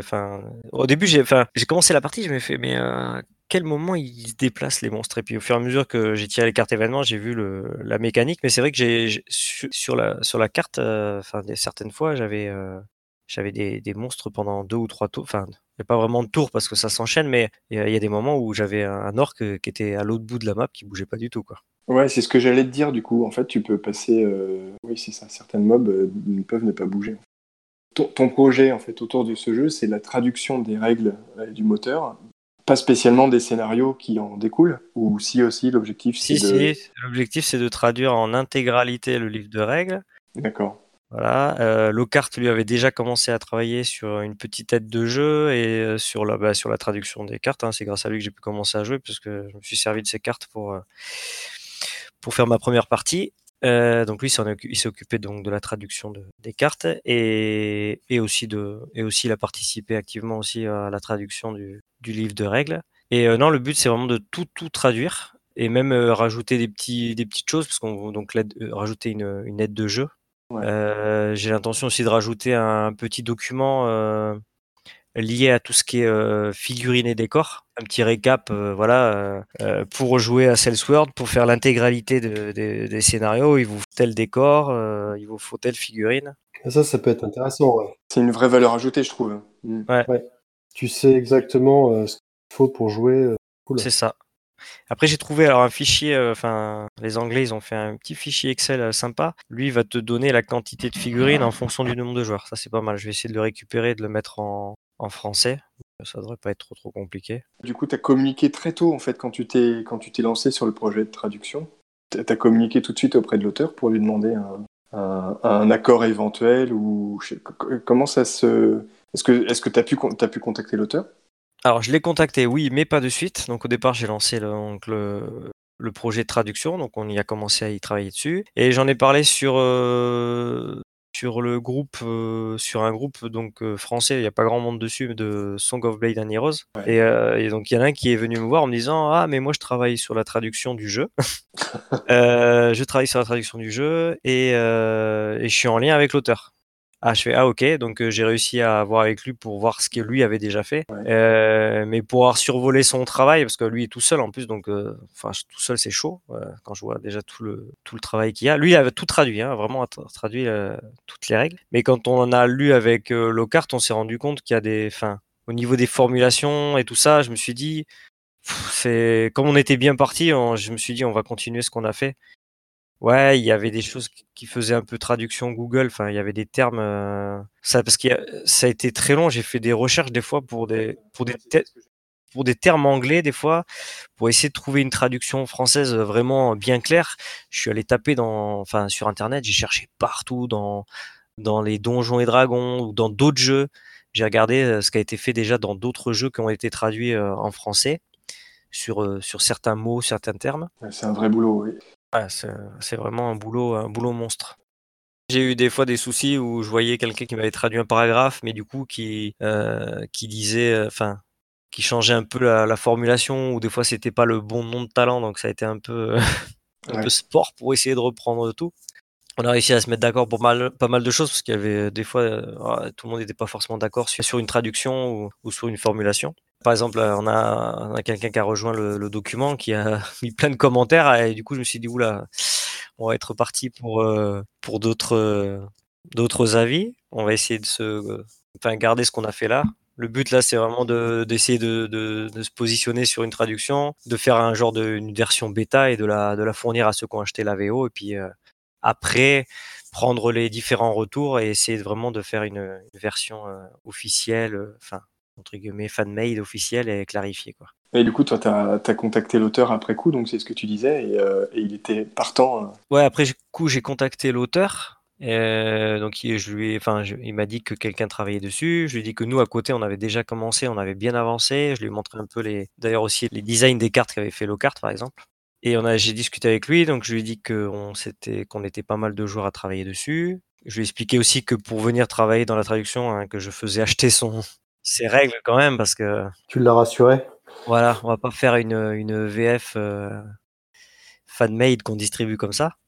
Ce serait pas trop cool pour l'auteur. Et en fait, ce qui va, ce qui va se passer, c'est que, enfin, dès que j'aurai décidé que la version est propre, on va dire, je vais la fournir à l'auteur et qui va l'intégrer euh, directement donc dans le, le, fichier enfin de la VO et ça veut dire que tous ceux qui ont déjà acheté le jeu enfin pour ceux qui connaissent euh, quand on achète sur euh, avec l'accent avec drive-through RPG magnifique. Voilà je sais qu'il y a des mises à jour de fichiers ou qu'il y a une enfin qu'il y a une nouvelle version quoi, automatiquement ça se met à jour dans ton dans ton catalogue d'achat. Donc là, si quelqu'un a acheté euh, Salesforce Slingers en VO, euh, si un jour j'envoie la, la VF à l'auteur avec les cartes, etc., automatiquement ça se mettra dans le catalogue, enfin dans, dans l'achat la, du joueur qui l'a acheté. Quoi. Et tu sais si par ailleurs il y a d'autres projets de traduction dans d'autres langues? De ce jeu-là Aucune idée pour ce jeu-là. Je sais que l'auteur a un. Alors l'autre jour, il y a un Français qui s'est donc sur. Il y a le groupe Song of Pain and Heroes, euh, enfin anglais, où il y a, je sais pas, peut-être 2000 euh, ou 3000 euh, membres. Et il y a un Français qui s'est inscrit il y a pas longtemps, qui disait qu'il était français. L'auteur lui a dit oui, il y a beaucoup de joueurs de Salesforce Spellslingers, pardon, et qui avait une traduction VF en cours, donc il parlait de la nôtre. Ouais. Et euh, il a un autre jeu qui marche bien, dont je sais plus le nom, mais je crois que c'est un solo, mais euh, je crois que c'est un, un, solo papier sur papier. Et, je, et donc apparemment il y a une euh, projet de de VF aussi. Et je crois, mais je crois d'ailleurs, je crois que c'est celui qui avait déjà travaillé sur Salesforce qui, qui a prévu. Qui t'a coupé l'herbe sous le pied. voilà. Euh, Lockhart, voilà, c'est ça. For, for Against Darkness là, on va dire que la traduction euh, est quasiment terminée. Là, on, va je vais revoir peut-être avec Lockhart les cartes, contrôler tout. Sinon, toute la traduction des règles est faite. Euh, j'ai finalisé les scénarios. Et peut-être il va y avoir une petite relecture à faire, peut-être pour les scénarios. Je vais voir avec Metamec. Je vais le mettre au travail. Après, il va y avoir. Euh, là, je suis sur la mise en page que j'ai ah, pas terminée, mais bon, il reste encore quelques détails à voir parce que c'est la première fois que je fais une mise en page sous InDesign. Euh, je connais bien Photoshop euh, et donc euh, bon après, je connais, enfin les outils informatiques en général, il me faut quelques clics pour prendre en main le logiciel. Bon après il y a des choses un petit peu plus complexes donc là je suis en train de chercher comment on met les numéros sur les pages. D'accord. Voilà, tout simplement. Bah, d'ailleurs, je crois que Lockhart il connaît un peu, donc je vais peut-être voir avec lui. Après, non, ouais, la mise en page est, enfin, quasiment terminée. J'ai deux, trois détails à revoir parce que, je sais pas, par exemple, il y a un paragraphe où il y a marqué euh, voir page 64 euh, dans la VO. Forcément, nous, il y a eu des petits décalages dans la VF. Ça sera pas forcément cette page-là. Donc, je me suis mis en gros, euh, voilà, la pagination. Merci, Lockhart. Tu vas, tu vas m'aider. Et donc euh, voilà, donc il y a des, des, petits, des, petits, détails à revoir dans, la, dans le document, mais c'est sûr que là, ouais, euh, comme il est tel quel, on pourrait, ouais, on peut commencer à jouer. Il faut juste que je finisse de, de, de mettre deux petites trois, deux petites trois choses, bah, j'ai arrivé, deux trois choses au point, et euh, ouais, on va être bon. Ouais. C'est une histoire de quelques semaines encore, je pense. Un beau cadeau de Noël, peut-être? Ouais, au début, je pensais, je pensais, je pensais finir à la rentrée de septembre, j'avais dit. Finalement, ça s'est légèrement décalé, hein, un peu comme les Kickstarter. C'est ça, exactement. Mais bon, on y arrive. Ah, parce qu'il y en a euh, qui, des fois, qui me relancent. Alors, euh, c'est traduit, c'est fini. Ouais, c'est du travail quand même, parce que j'essaye de faire la mise en page, mais en même temps, j'avais essayé d'avancer sur mes peintures. Euh, donc, c'est un peu compliqué de, de tout faire. Un auteur sympa finalement, tu as pu échanger facilement avec lui et, Ouais, ouais, il a été plutôt cool, il a répondu à mes questions, il avait même proposé de, de m'envoyer 20 dollars sur PayPal pour que j'achète le logiciel que lui il utilise pour faire la ah mise en page, parce que bah, lui c'était l'avantage que si je lui envoyais un, qu'il puisse faire les modifs, mais pour avoir rediscuté là donc l'autre soir avec lui, euh, parce qu'il me dit oui, le problème c'est que si après il y a une version qui est faite, euh, lui pourra plus y revenir dessus. Mais je lui ai dit que moi il y avait aucun souci que s'il y avait des modifs à faire plus tard, ou si je sais pas, il faisait une, enfin il ajoutait des choses dans les règles. Euh. Tu remettrais Lockhart et Metamec, sur le coup, pas de problème. Voilà, j'appellerai Lockhart et Metamec. Lockhart me fera les, les, les changements carte, Metamec la relecture. Donc euh, voilà. Et après, donc pour euh, pour les petites infos en plus sur ce jeu, il existe euh, deux petites extensions. si je dis pas de bêtises, donc je les ai achetées à cause de Lockhart. Il y a une extension, c'est juste des cartes de d'ennemis en plus. Et l'autre, c'est une petite campagne avec un vampire. J'ai pas, donc ça, on traduira peut-être aussi plus tard. Et je pense qu'on se lancera peut-être, je verrai avec les autres, dans un projet de peut-être peut-être aller plus loin, peut-être créer, créer une petite carte du monde et peut-être créer une campagne. Ouais, pour, pour faire vivre vraiment le jeu, quoi. Ouais, je pense qu'en plus, le carte aime bien ce genre de choses. Et j'ai une petite info aussi, euh, pour avoir vu quelques discussions, l'auteur a prévu, alors c'est peut-être pas pour de suite, mais dans les suppléments, il y aura peut-être un supplément donjon avec des petites spécificités au donjon. Donc, à moins que, parce qu'on avait déjà parlé de ça avec Lockhart, à moins qu'on le fasse avant lui. avant qu'on fasse peut-être on fera notre version avant. Si vous voulez euh, poser des questions avant d'état, avoir un petit peu euh, ou partager ce que vous savez sur le jeu. Le carte vient de débrancher son micro. Enfin, non, activer ton micro, pardon. Oui, salut. ouais, j'ai pas trop de questions puisqu'on échange souvent avec Vendetta sur le sujet. Donc il a un peu fait le tour de la question. Après, moi, je peux expliquer pourquoi, enfin, ce qui me plaît justement dans ce jeu-là. Parce qu'effectivement, j'étais parti à l'origine, euh, comme je, suis un joueur solo et que je me suis, je m'intéresse beaucoup au wargame, qui est un peu un parallèle des jeux de société. Et puis je m'étais déjà intéressé à, Ranger of Shadow Deep. Euh, J'en pas mal investi là-dedans. Et puis, euh, bah, mon projet n'avançait pas parce que Shadow Deep, c'est quand même très très gourmand en, pièces de, décors spécifiques, en figurines spécifiques. Et les scénarios sont très très, euh, bon, ils sont très scénarisés, ils sont chouettes, mais c'est très fermé, quoi. Et du coup, bah, euh, quand, quand, Vendetta avait parlé de Song of Blade of Hero, il avait aussi parlé de, Salesforce et Spellslinger. Donc j'ai regardé un petit peu ça. Et euh, ce qui m'a tout de suite plu dans ce là c'est en fait sa simplicité. D'une part, en fait, il n'y a pas beaucoup de stats. Euh, contrairement à Frostgrave ou Ranger of Shadow Deep. Là, euh, les, fiches de personnages, elles, tiennent sur trois statistiques. Quoi. Le mouvement, euh, le, le ND, comme l'a dit Vendetta, le niveau de difficulté, qui va gérer justement tous les tests, tous les lancers de dés. Donc c'est un seuil à dépasser. Puis il va y avoir le nombre de blessures ou les points de vie, je crois, et puis c'est à peu près tout. quoi. Donc c'est hyper simple. Les fiches, justement, bah, les cartes que j'ai retouchées, elles sont très faciles à faire parce qu'il n'y a pas beaucoup de données. Et après, tout tourne autour des talents. Donc il y avait ce point-là déjà qui était, très accessible, quoi, très, simple. Euh, et le deuxième point, c'était euh, bah, pour un joueur solo, c'est l'intelligence artificielle qui est, souvent compliquée. Et là, le système d'activation des figurines, en fait, on lance pour chaque figurine, on lance un dé ou entre 1 et 3 dés pour débloquer une à trois actions. Et du coup, en fonction du résultat du dé, soit ça va être une action gagnée, soit ça va être une carte pio... enfin, événement pioché. Et ces cartes événements, bah, elles vont générer justement tout le comportement des ennemis. Et j'ai trouvé ça enfin, super, super fort. Quoi. Enfin, le jeu, en gros, il se déroule tout seul. Quoi. Il n'y a, pas besoin de, de, nombreuses fiches de comportement, de lancer d'idées par figurine. C'est, euh, tout se fait simplement. Quoi. Donc, ouais, en gros, tu trouves ça assez fluide. Quoi. Ouais, voilà, c'est ça. En fait, ça n'a pas beaucoup. Enfin, mis à part les cartes, les dés et les figurines, besoin de pas beaucoup de matériel, t'as pas besoin de te référer tout le temps aux règles. T'as ton deck de cartes, tes dés, et puis c'est parti, quoi. Donc euh, ça, ça m'a beaucoup attiré. Et puis euh, ce qui est bien aussi dans Salesforce et Spellsinger, c'est que euh, je trouve que c'est un peu un jeu bac à sable. C'est que en fait, t'as- comme les règles sont pas pas hyper lourdes, le, le- le livre des règles c'est pas un gros pavé, quoi, et qu'il y a un système de campagne, un système de talent, une gestion euh, euh, enfin de l'IA. En fait, tu peux le customiser un peu comme tu le veux, quoi. Tu peux jouer avec les monstres que tu veux, sur la table que tu veux. Euh, tu peux inventer les histoires que tu veux. Enfin, c'est vraiment ouvert, je trouve, comme, comme, comme style de jeu. Et pourquoi ça l'est plus que, par exemple, Ranger of Shadow Deep? Tu peux pas du tout adapter dans Ranger of Shadow Deep? Justement, Ranger of Shadow Leaf, je trouve ça hum, très scénarisé, en fait. Enfin, il y a Ah oui. déjà un background qui est, qui est très, très présent. C'est l'histoire du Shadow Deep, des rangers qui vont aller affronter les, créatures qui émergent du, Shadow Deep.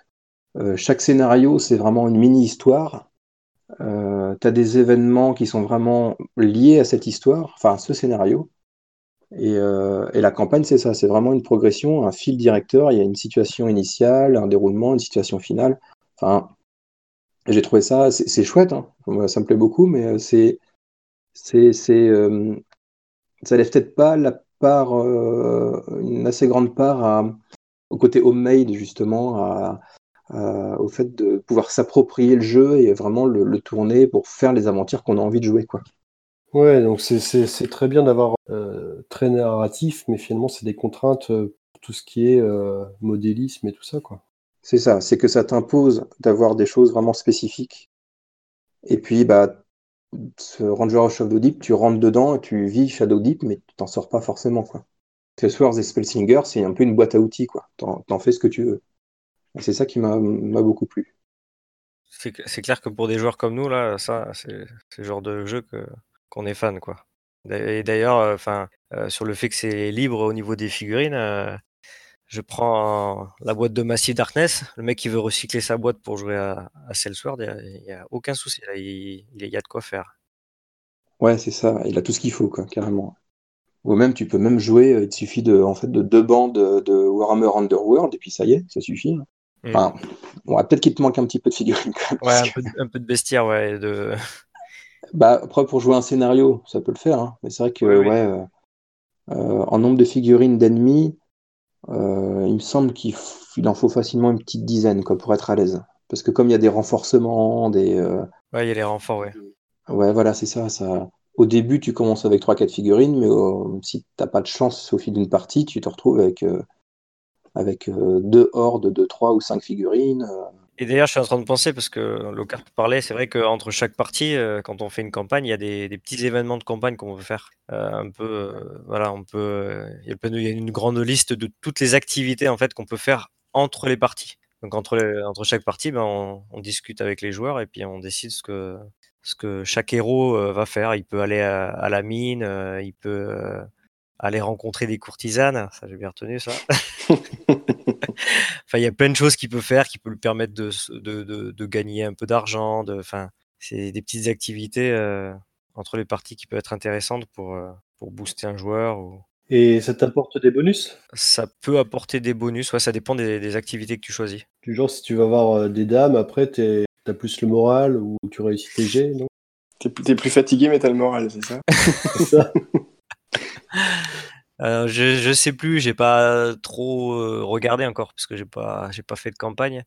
Ah, si, si, je crois que c'est des trucs comme ça en plus. hein.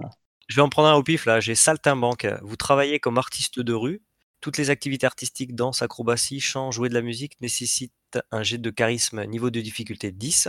Sur un 1 naturel, vous exécutez si mal que vous obtenez un moins 2 permanent à tous les lancers. Et euh, le malus est supprimé uniquement lorsque vous obtenez un 20 naturel. Et en cas de succès, vous gagnez euh, un D6 plus 2 pièces d'argent. Et sur un 20 naturel, vous gagnez un D6 fois D6 pi- pièces d'argent. Voilà, c'est ce genre de petit. euh, Je prends un exemple au hasard. hein. On peut investir de l'argent, réparer une armure aussi d'ailleurs, dans les choses qu'on peut faire. On peut ressusciter un, héros euh, qui serait mort pendant une partie. À savoir que pour le faire, il faut attraper le corps de- du héros et l'emmener au bord de la, de la carte, ce que j'ai dû faire, de ce que j'ai dû faire dans mon premier scénario. Parce que j'ai réussi à perdre un héros. Évidemment, je n'avais pas les 500 pièces d'argent, je crois, 500 pièces d'argent requises pour faire une résurrection. Donc en gros, il est mort. Et voilà. Et, euh, et dans les petits, euh, pour revenir sur le, bac à sable, il y a une petite carte sympa dans le jeu qui s'appelle la carte scénario dans les cartes d'événements. En fait, la, carte de base, elle a une fonction, enfin, elle a une, une fonction, c'est en fait, euh, donc quand tu tires la carte, c'est un PJ aléatoire remarque un objet intéressant sur le monstre le plus proche et récupérer l'objet octroie une récompense individuelle de 1 XP. Mais dans chaque scénario, s'il y a une spécificité à la carte, donc on laisse tomber ce qui est marqué euh, sur la carte de base et on a des et on peut avoir des effets euh, des effets mais euh, on peut créer ce qu'on veut là. On peut avoir on peut décider donc j'avais bah, j'avais donné un exemple je crois que sur un des scénarios il se met à pleuvoir donc c'est la carte scénario tu la tires il se met à pleuvoir du coup ta ligne de vue est réduite par deux. voilà ce genre de choses. Et alors là tu peux imaginer n'importe quoi dans ton scénario avec cette carte. C'est vrai que ce système de cartes il est quand même super intéressant parce que rien n'empêche que tu crées tes propres cartes pour, euh, pour euh, bah, adapter ouais, c'est ça, ton scénario ou, ou même inventer des nouveaux événements. Quoi. Mm. Alors imaginons un, scénario ou une campagne très scénarisée.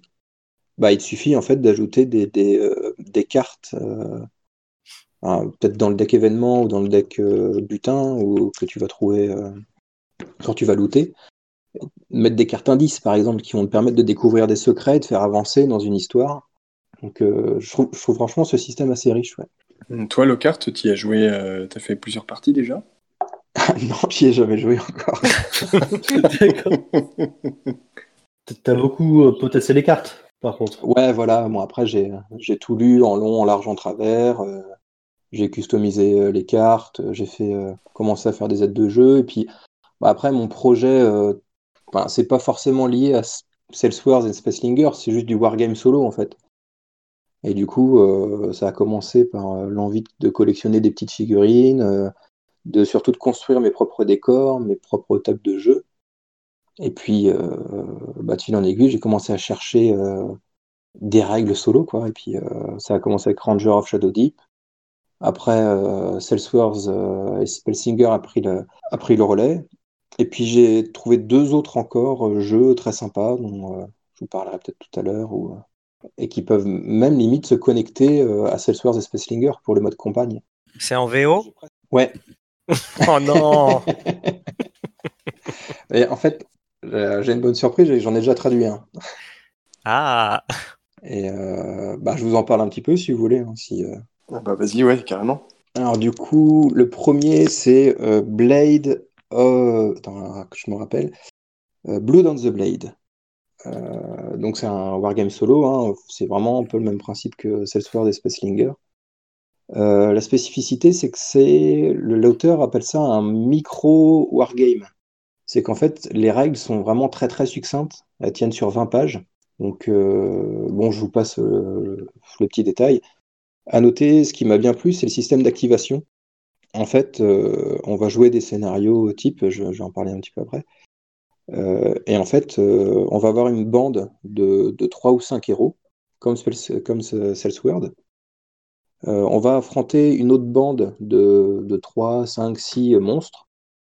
Et en fait, c'est au niveau de l'activation que c'est innovant, je trouve, c'est que pour chaque figurine qui va être présente sur le plateau, on va mettre un, un, jeton dans un gobelet. Par exemple, on va mettre un jeton bleu pour les héros, un jeton rouge pour les monstres, pour chaque figurine, et euh, on va mettre euh, un jeton, euh, je sais pas, noir par exemple, pour fin de tour. Et en fait, bah, à chaque tour de jeu, on va piocher un gobelet pour savoir qui s'active. C'est excellent, ça, c'est super drôle. Ah, ça, c'est une idée. Et c'est super simple en fait. Bon, c'est très, très aléatoire, mais du coup, c'est vrai que quand tu pioches un jeton bleu, par exemple, un jeton héros, tout, tout, tout, le côté tactique, c'est de savoir quelle figurine tu vas activer en priorité, parce que tu n'es pas sûr de pouvoir activer les autres derrière. Et en fait, quand tu vas jeter le, tu vas piocher le jeton fin de tour, bah, le tour s'arrête et puis ça repart. Quoi. donc c'est, j'ai trouvé ça assez fuité. Quoi. Ah, c'est pas évident en fait, hein, parce que pour construire quelque chose de sur la durée avec ce système-là, euh, Ouais, ouais. Par contre, c'est ça. C'est, plutôt du, du plug and play, mais euh, version jeu, quoi. Ouais. En fait, t'as pas beaucoup de, de, préparation. T'as, as juste ton gobelet, et puis hop, c'est parti. Tu, tu joues sur un coin de table ou et euh, donc ça c'est sympa. Le deuxième point fort, je trouve, c'est le système de campagne. En fait, euh, et je pense que c'est justement euh, un des défauts de Salesword et Spellsinger, c'est qu'il y a un mode campagne, mais les scénarios sont pas liés entre eux. On va faire le scénario A, après le scénario B, il n'y a pas de lien. Quoi. Et l'auteur l'a expliqué ça dans sa démarche? Pourquoi il a, fait, il a suivi ça ou c'est... Je sais pas trop. C'est pas, pas, détaillé? Je sais pas trop. Je pense que vraiment le cœur de son jeu, c'est le système d'activation avec des cartes. Hmm. De lancer de dés euh, échec ou, succès. Mais euh, au-delà de ça, ouais, je sais pas. Peut-être qu'il il attend de voir qu'il y a un succès pour créer vraiment un mode campagne ou des scénarios, je ne sais pas. Et donc pour revenir à, à Blue Down the Blade, le système de campagne, en fait, euh, ça va être des scénarios qui vont être générés aléatoirement mais selon un système euh, bien particulier, assez logique. En gros, on va avoir une sorte d'organigramme avec euh, dans chaque case euh, différents types de scénarios. Donc il va y avoir un scénario exploration, un scénario, un ou deux scénarios recherche, un scénario embuscade, un, un scénario, alors j'ai plus trop en tête, mais il y en a, il y en a six, huit, je crois. Et en fait, imaginons je commence avec un scénario exploration. Et à la fin de ce scénario, euh, je lance un dé et euh, du coup, en fonction du résultat, je vais avoir euh, le choix, enfin le choix, le prochain scénario va être défini. Du coup, je vais peut-être tomber dans une embuscade ou alors je vais trouver un indice qui va me dire, tiens, il faut que j'aille rechercher ça. Enfin, c'est peut-être un peu mal expliqué, mais non, si c'est clair. Du coup, ça crée une trame en fait entre chaque scénario et j'ai trouvé ça assez intéressant. Et du coup, c'est vivant. Et au-delà de ça aussi, la façon dont sont générés, enfin, la mise en place des scénarios aussi est un peu aléatoire. C'est que euh, ça va être. Euh, on va créer différentes zones en fonction du scénario. Je sais pas, euh, exploration par exemple, il y en a 6. Ça va être 6 carrés. Dans chacun de ces carrés, on va mettre, on va tirer des dés pour savoir quel type de décor on met. Ça peut être un gros bâtiment, une forêt. Et après, on va avoir des jetons. Alors, je sais plus comment ça s'appelle. Des marqueurs d'événements. En fait, il n'y a, pas de figurines sur la table, à part les héros. Eh on va avoir des marqueurs d'événements. Et quand une figurine héros va passer à côté d'un marqueur événement, on va le retourner en fonction du chiffre qui est en dessous. On va avoir une table pour dire bah tiens, c'est un monstre qui apparaît. Ah bah tiens, c'est un indice. Ah bah tiens, c'est un trésor. c'est pas mal ça. Je me demande si je l'ai si pas vu ça. Il y a des pièges et tout, non? Euh, Il me semble, ouais. des marqueurs, tu les retournes, c'est un piège. Et du coup, ça crée vraiment un élément de surprise. Et chaque, enfin, euh, chaque partie du même scénario se ressemblera jamais. Il n'y aura jamais les mêmes décors, il n'y aura jamais les mêmes euh, marqueur. Euh, tu as une table aussi pour générer aléatoirement le type de, rencontre que tu vas faire. Euh, enfin, c'est assez bien foutu, je trouve. Euh. C'est un petit jeu qui est pas très costaud en termes de règles. Et il y a plein de mécaniques très fun. Quoi. Donc voilà, bah celui-là, du coup, j'ai fini de le traduire aujourd'hui. Donc si, comme pour Salesword, si vous allez vous produisez une preuve d'achat, je vous, filerai le livre de règles. du coup, il n'y a, que le livre de règles. Euh, il y a toutes les tables qui sont associées que j'ai pas encore traduit, les fiches des, ennemis, euh, euh, les fiches scénario. donc ça, ça viendra après. Mais bon, déjà, ça permet de, se faire une idée, quoi. Et tu l'as trouvé où celui-là? C'est en furetant sur DriveThru, je crois. Bah, en fait, justement, j'ai voulu regarder et bizarrement, il y a l'extension the Dungeon qui est, serait l'extension de ce jeu, une, extension gratuite d'ailleurs. Mais euh, quand tu cliques dessus, euh, tu cliques sur euh, le jeu, ça te dit Nous sommes désolés, cet article n'est pas disponible. Ah ouais, ah bah en fait, je pense qu'il faut acheter Blood on the Blade, parce que moi je l'ai du coup, j'ai pu le télécharger en même temps. Et ça qui m'a plu aussi, j'ai pas encore regardé Blood on the Dungeon, mais en gros c'est le même jeu, mais pour jouer en intérieur, quoi. Avec une génération aléatoire des tuiles de, de donjons. Et en fait, ouais, c'est pour ça que je l'ai trouvé, en fait, parce que je cherchais des règles qui s'adaptent au mode donjon, parce que comme on a acheté le, le Big Book of Donjon, là, euh, Battle ah Donjon, et j'étais un peu frustré que Salesword proposait pas euh, une adaptation, quoi. J'y ai réfléchi un petit peu, mais euh, bon, je voulais chercher des inspirations et je suis tombé dessus. Parce qu'après, dans Salesword, il y a le, système d'ouverture de porte, déjà, de mémoire. Ouais, ce qui manque, la grosse question, c'est comment générer les salles et comment générer les monstres dans les salles, en fait, quoi. Donc euh, ça, il faudrait, je pense qu'il y, a un petit système tout, tout simple à trouver, mais euh, on ne l'a pas trouvé. Et tu as jeté un coup d'œil au, c'est quoi Dungeon Run qui sera livré, qui est fourni avec les avec les Dungeon Books? Ah ouais non, j'ai pas regardé. Ouais, t'en as parlé d'ailleurs sur le Discord, je m'étais dit que je regarderais. Ça a l'air plutôt pas mal.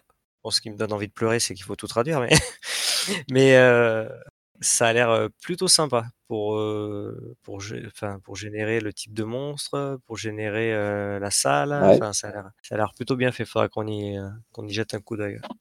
Je pense qu'il faut. Enfin, tu peux faire partiellement la gestion aléatoire. Ouais, et puis bon, ça, ça manque de, de profondeur, quoi. Si c'est que du aléatoire. Est-ce que tu as des tables, tu as des tonnes de tables, en fait? Ouais, il y a pas mal de tables, ouais. Mais après, euh, enfin, moi, je suis plus là pour l'instant, c'est, enfin, au départ, c'était de créer donc des scénarios et peut-être amener des petites choses aléatoires dans le scénario, mais euh, Oui. garder quand même, euh, tu vois, faire un donjon avec des momies, tu vois, ce genre de choses, quoi. C'est la deuxième édition, Blood on the Blade oui, ouais. Ah, c'est peut-être pour ça que je, parce que je, je cherche depuis tout à l'heure, impossible de mettre la main dessus. Et les mises à jour, c'est pareil, sont gratuites. Il va me mettre un lien s'il y en a un qui trouve. Hein.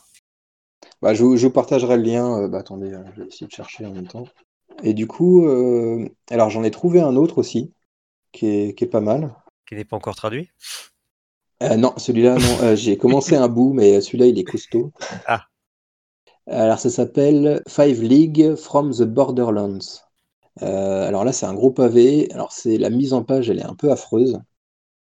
Euh, bon, j'ai regardé vite fait le gameplay, enfin les, mécaniques du jeu. Bon, je passe parce qu'elles sont valent euh, un autre. Mais en fait, là, c'est pour le coup vraiment le système de campagne. Euh, et là, en fait, c'est justement un système purement aléatoire, mais avec des tonnes et des tonnes de tables. Alors, pour faire simple, en fait, ouais, enfin, bon, il y a plein de tables. En gros, l'idée de, départ de la campagne, c'est. alors, moi, j'imagine une carte. ils en parlent pas forcément, mais je suis parti de l'idée d'une carte. Et en fait, euh, au début de campagne, on va générer, euh, on va sélectionner une zone, une région. Donc ça va être euh, une région frontalière où il va y avoir des conflits, une région sauvage comme on veut. On va définir un nombre de villages en lançant un dé. Donc il va pouvoir y avoir 2, 3, 4 villages. Et en fait, pour chaque village, on va définir un, niveau de menace de trois factions différentes. Par exemple, le village, je sais pas, le premier village, euh, je vais lancer euh, mes 3D et euh, pour les trois factions qui sont les tensions frontalières, alors je traduis vite fait hein, parce que elle n'est pas tout à fait au point. avoir les tensions frontalières, ça va être les ennemis qui viennent de l'extérieur, qui essayent d'envahir la région.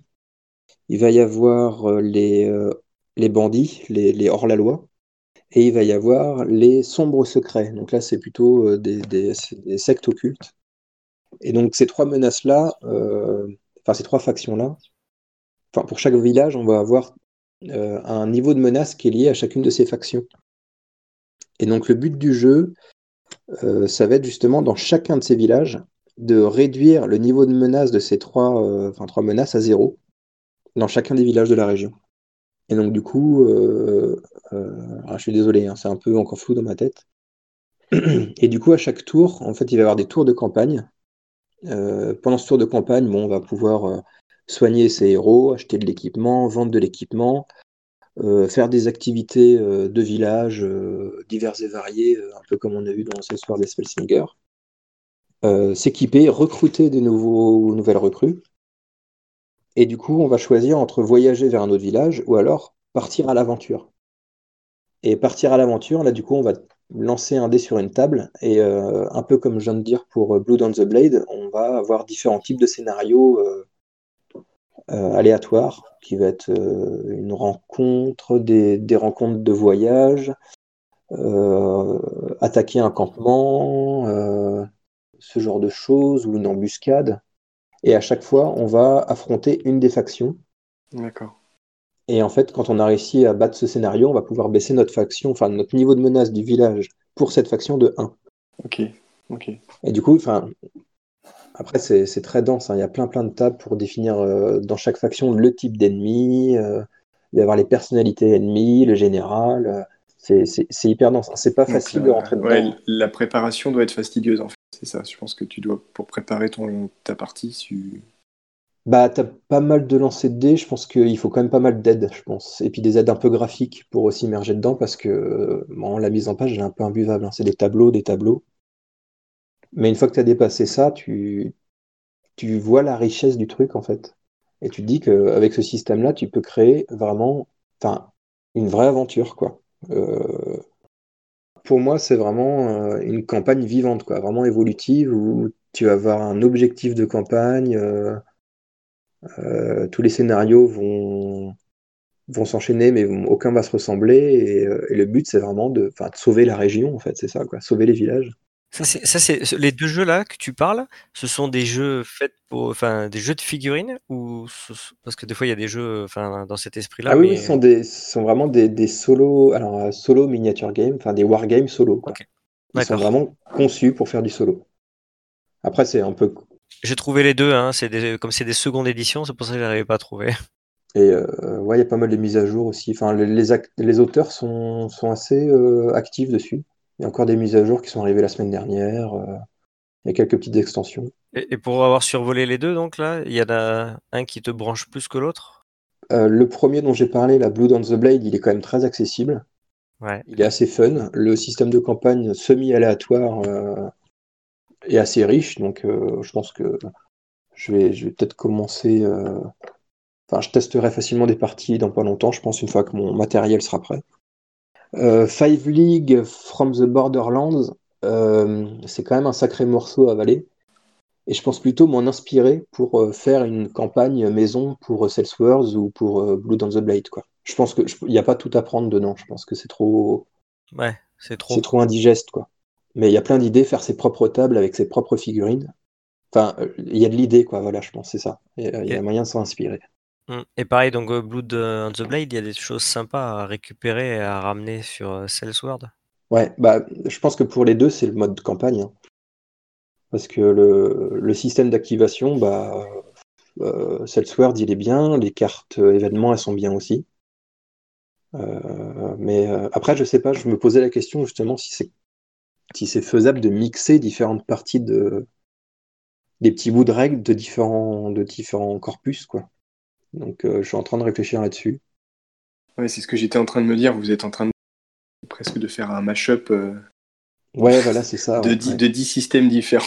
bon, peut-être pas 10, quoi, mais. Non, euh, je, grossis le trait, mais ouais, effectivement. Mais, ça, ça, peut marcher. Hein, mais... Ça veut, dire devenir le jeu CFM, comme dit Metamec. bah ouais. Ça, le fameux jeu CFM. Parce que j'avais listé un peu les points forts bah, Salesforce et Spellslinger, c'est le système de, talent euh, qui est quand même euh, bien foutu. Le, fait qu'il n'y ait pas beaucoup de stats par figurine, ça c'est chouette. Et puis bon, l'activation aussi qui est pas mal. Enfin, qui est, vraiment bien. Mais qui est peut-être pas compatible avec celle de Blue on the Blade. Donc là, il y aura peut-être un choix à faire. Et dans tous les cas, le système de, de génération de scénarios aléatoires euh, Enfin, c'est ça qui pêche pour moi dans Salesforce Felsinger, c'est le mode campagne qui est pas, qui est pas prenant. Quoi. Ouais, disons qu'ils ont, ils ont, il a mis en place des scénarios. Il fois que dans un scénario, ça peut, enfin, il y a certaines choses qui jouent sur la campagne, mais il n'y a pas d'enchaînement de. Ouais, ouais. Il manque la petite histoire. Le résumé est très rapide, hein, c'est succinct. Hein, c'est une, une, ou deux lignes, vite fait. Euh, vous arrivez dans la région, euh, il faut aller tuer trois, trois, trois, monstres. Enfin, c'est très basique. Ouais, voilà. Alors que c'est vrai qu'avec le dernier que j'ai présenté, là, juste de dire qu'il y a une menace qui plane sur des villages et que euh, tu vas les croiser trois fois, et puis peut-être que la dernière fois, il te restera un point pour réduire la menace à zéro, et là, tu vas affronter le boss de la faction. Enfin, tout de suite, t'es investi, quoi. J'avais lu euh, Sword, il était vraiment sympa. Par contre, j'avais été surpris par les scénarios, quoi. Ça faisait plus exemple de scénario plutôt que vraiment euh, une vraie campagne, quoi. Ouais, il y a un petit côté one shot, ouais, c'est ça. Qui est, mm. Donc après, oui, c'est plus euh, aussi pour, euh, pour expliquer un peu ce qui est faisable, quoi. Oui, c'est vrai que comme dit Metamec, les mécaniques dans les scénarios sont plutôt cool. Il y a des trucs bien sympas. Enfin, déjà rien que la, la fameuse carte euh, scénario là, Ouais. elle est, elle, s'adapte. Enfin, tu s'adapte au scénario. dans le scénario, tu, tu, tu- il y a des, listes d'événements et en fait qui, qui sont à faire en fonction quand la carte scénario est tirée, quoi. Ça c'est pas mal. Et c'est avec le côté background. Bah, le problème, c'est ça. Le jeu, le jeu est quand même assez ouvert.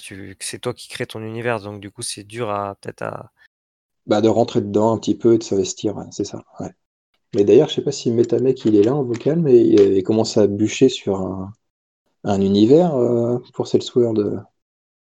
Un univers tiré de, de la chanson de Roland en plus, je crois. C'est ça.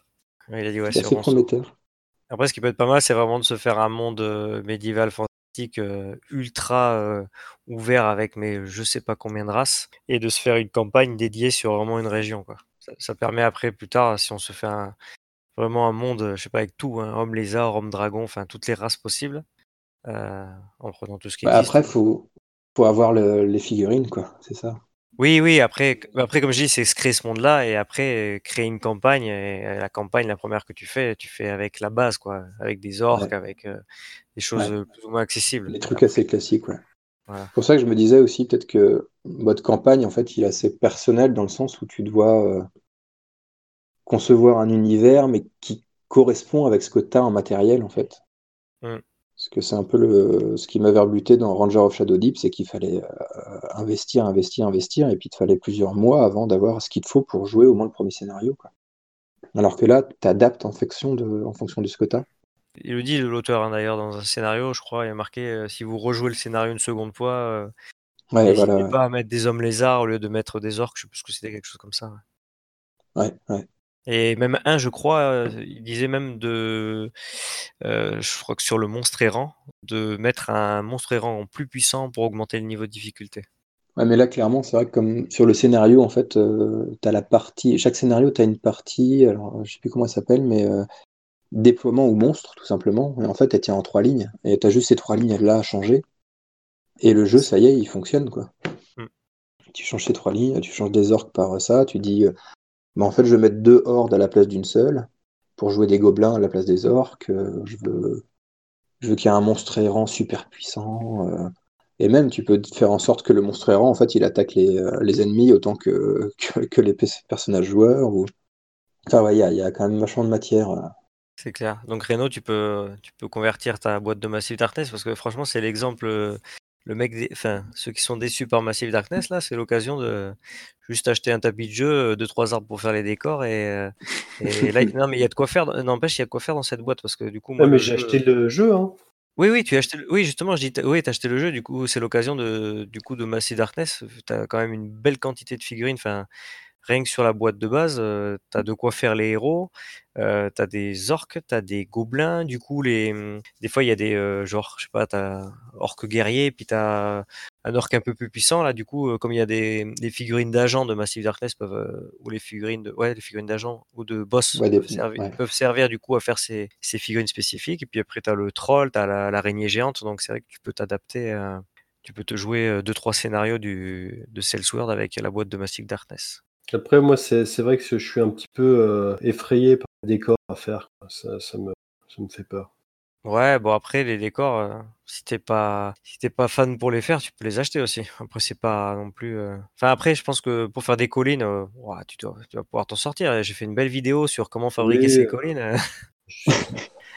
J'avais fait Song of Blade en Heroes, j'avais joué avec un dictionnaire, un Ouais, verre. bah, Ouais, ouais, y, y en a, et tu sais qu'il y en a qui, qui, qui jouent, euh, des, enfin, pour avoir vu deux, trois tables de jeux Frostgrave, des mecs qui sont vraiment intéressés que par le jeu, euh, ils savent pas faire les décors, ils ont pas envie. J'ai vu des parties avec euh, des rouleaux de PQ sur la table. Les mecs, ils font avec ce qu'ils ont sous la main et, et ils s'amusent, quoi. Bon, c'est sûr que moi, j'aurais un peu du mal. Moi, c'est vraiment, euh, moi qui adore faire des décors, moi, faut que ça soit enfin, faut qu'il y ait l'immersion. Oui, avec, tu peux jouer avec des Lego aussi, ouais, carrément, comme dit Metamec. Ouais. Mm. Là, j'en ai vu. ouais. Mais euh, même pour revenir à Mass- Massive Darkness, euh, les tuiles, euh, les tuiles de terrain, enfin de, de salle, elles sont chouettes, quoi. Donc, il y a- il y a- je suis sûrement, il y a, il y a moyen d'adapter assez facilement pour les utiliser aussi. hein. Ouais, de toute façon, il peut- bah, ouais, tu, tu utilises quand même ta, ton petit réglé pour mesurer les, la distance. Et il faudrait voir combien fait une case aussi en pouces pour peut-être justement calculer plus rapidement les déplacements. Et, et c'est vrai que les tuiles sont sympas, ouais. Tu peux te faire un petit donjon. euh, Ouais, c'est plus. C'est pas vraiment un donjon, bah, c'est plus de la caverne. Enfin, c'est un mix entre la caverne et le donjon. Et après, c'est vrai que moi j'ai les, enfin j'ai l'extension, enfin j'ai l'extension. J'ai les tuiles euh, cristal et lave là, elles sont pas mal aussi. Les tuiles de lava. Ouais, non, moi j'ai que la boîte de base. Enfin, et une extension. T'as quoi comme extension? J'ai les troglodytes. Ah oui, bah, ça peut faire une, une unité en plus, ouais. Il y, a- y de quoi faire. Il y a pas mal de. Enfin, même avec l'extension des cartes là de Cellsword, il y a quand même pas mal de. Il y a de quoi faire en unité. Et puis on peut même limite se créer ce qui n'existe pas. hein. Au niveau des unités, ça ressemble un peu à Song of Heroes, euh, les, euh, Bah, les ennemis? Euh, dans son of Blade and Heroes, c'est un. Enfin, tu avais, tu y avais joué, hein. C'est un. Oui, oui. c'est un tableau. Oui, donc avec euh, toutes les trucs. Là, là c'est différent, c'est des cartes. C'est des cartes de monstres. Donc, mais le choix est quand même assez large. Il y a de, il y a de quoi représenter. euh. Si je regarde la boîte de Massive Darkness, euh, il y a des orques, il y a des gobelins, donc il y a de quoi. Il y a le troll, donc il y a de, quoi, il y a de quoi représenter euh, ce qu'il y a dans la boîte. Il faudrait regarder la, totalité du bestiaire, mais euh, euh, il y a de quoi faire, parce que même ben, dans l'extension des cartes, il y a même des nains, donc euh, des nains, des elfes. Si tu décides de, dire que, je sais pas, t'as un scénario où t'as des, des elfes noirs ou autre chose, tu peux. Ouais, donc c'est vraiment un bon jeu pour recycler les, les figurines. Ben, ce qui est, ce qui est bien avec c'est quand on tombe sur un jeu comme ça qui est, enfin, ça, ça a l'air d'être un bon jeu, euh, ben, de, d'avoir, de, de ne pas avoir de gamme de figurines, comme ça tu peux jouer avec ce que tu veux. Là, tu te fais vraiment plaisir parce que tu crées ta bande de héros, là, tu te choisis la figurine qui te plaît, quoi. Ça, c'est plutôt cool. S'il y a des nains, c'est un bon jeu, dit Spinous. Bon, ça veut rien dire parce que Massive Darkness, il y a des nains et bon, je, je suis un peu déçu quand même. hein. Ah, t'as- tu avais passé des, fait des bonnes parties, non Avec Ouais, j'ai fait des bonnes parties, mais c'est la durée de vie du jeu qui. Enfin, à part, comme je disais, les scénarios à timer, j'ai trouvé ça super cool. L'araignée qui s'échappe, euh, euh, les tambours gobelins où t'as les tuiles qui s'écroulent et si t'es pas sorti à temps, tu, ton héros il meurt. Je trouvais que ça, ça avait, euh, ça donnait une intensité au jeu, mais après, euh, après c'est ce truc d'ouvrir les portes. euh, Vas-y, je rentre dedans, je tape des monstres, il y a tant de trésors, je prends les trésors, je change mon stuff le, côté euh, héros avec son équipement et les systèmes de compétences, ça j'ai trouvé ça super fun, mais c'est le, le jeu en lui-même. Après, à force, j'ai trouvé, je que c'était plat à force. Et que c'était plat et que ça donnait pas assez de liberté. Ouais, moi j'ai pas trop, j'ai pas trop accroché, mais j'ai pas eu de chance. On a été complètement dégoûté. On est tombé sur euh, des nains, euh, des guerriers nains avec un énorme bouclier euh, sur la première case, impossible de Ah oui. Alors quand j'ai bah, eu ça quand euh, j'ai fait euh, au festival du jeu, j'ai découvert le jeu donc le festival de Pau, j'ai découvert Massive Darkness et c'est pareil. Premier truc, la carte des nains, donc qui, est, qui, est- qui ont deux en défense, je crois, avec le- avec en objet un bouclier avec un, un des deux défenses en plus. Puis il relance quand il, quand il rate en plus. Oui, c'est ça. Un- le truc, c'est impossible quoi. Donc quand tu arrives, tu aucun équipement, tu es sur la première case, tu peux pas avancer et tu lances tes dés à chaque tour et euh, il se passe rien. Franchement, me- avec ma femme, on est- on, on s'est vraiment ennuyé et du coup, j'ai jamais réussi à lui faire refaire une partie. Donc euh, Mais tu t'étais fait euh, des parties solo, toi, non? T'avais pas fait ouais, enchaîner moi, après, moi, j'ai fait des parties solo, mais euh, c'est vrai qu'en solo, c'est pas forcément super marrant quoi. Je pense que il peut être rigolo à plusieurs, mais comme j'ai dégoûté ma femme avec ses nains, Oui, c'est un jeu à plusieurs. pas Parce que plus, euh, euh, la gestion de deux héros, c'est déjà pas mal. Et au deux, franchement, je sais pas combien de, de héros tu jouais, mais euh, 3, 4 ou 5, c'est horrible. Bah, j'ai euh. fait deux ou trois, mais je pense que même, euh, enfin, ce qui est, ce qui est marrant, c'est de voir un peu ce que l'autre va jouer. Ça fait un petit, un petit élément de surprise. Le jeu, il est, enfin, l'IA, il est quand même très prévisible. Tu n'as aucune surprise quand tu es tout seul. Mais après, après j'ai j'ai quand même passé de. Enfin, quand tu joues à plusieurs, j'ai joué à. Alors à 5, j'ai trouvé que les tours étaient longs. Le must, c'est 3 ou 4. Après, je me suis quand même bien amusé. Mais euh, voilà, je voulais plus. J'en voulais plus. J'avais pas assez là. Euh, Est-ce que vous aviez quelque chose à rajouter, Nat, euh, Lockhart, Vendetta? Pour ma part, je me rends compte que vous avez plein de boulot de trad. vous avez même pas fini la fin du de Sous l'arrêt sorcier et vous en avez repéré d'autres déjà. C'est cool, c'est plutôt cool. C'est que c'est super riche et, euh, et, euh, et plutôt encourageant euh, pour la suite, quoi. Mais, mais je me rends compte que c'est un travail de titan, quoi. Ouais. Bah, heureusement qu'on est plusieurs à, à, à se lancer là-dedans parce que enfin, je sais que moi, c'est un, un peu un boulot sans fin, quoi. Je... Un peu comme mes boîtes de, de jeux, en fait, euh, j'ai pas fini d'en peindre une que j'enchaîne déjà sur une autre, quoi. Ouais, c'est ça. Et sans avoir joué en plus, quoi. c'est ça. Non, mais en tout cas, c'est bien chouette. Merci beaucoup pour, euh, pour toutes ces descriptions-là. C'était, c'est bien cool. Ouais, merci à tous. euh, merci à Lockhart d'avoir participé. Et puis, euh, ouais, ben, il y a encore du boulot, ouais, effectivement. Allez, on y arrive, on y arrive, on y est presque. Retrouvez-nous sur colorfulmini.com et sur le forum taverne.colorfulmini.com. Merci à Renaud et Nats pour l'animation et à bientôt.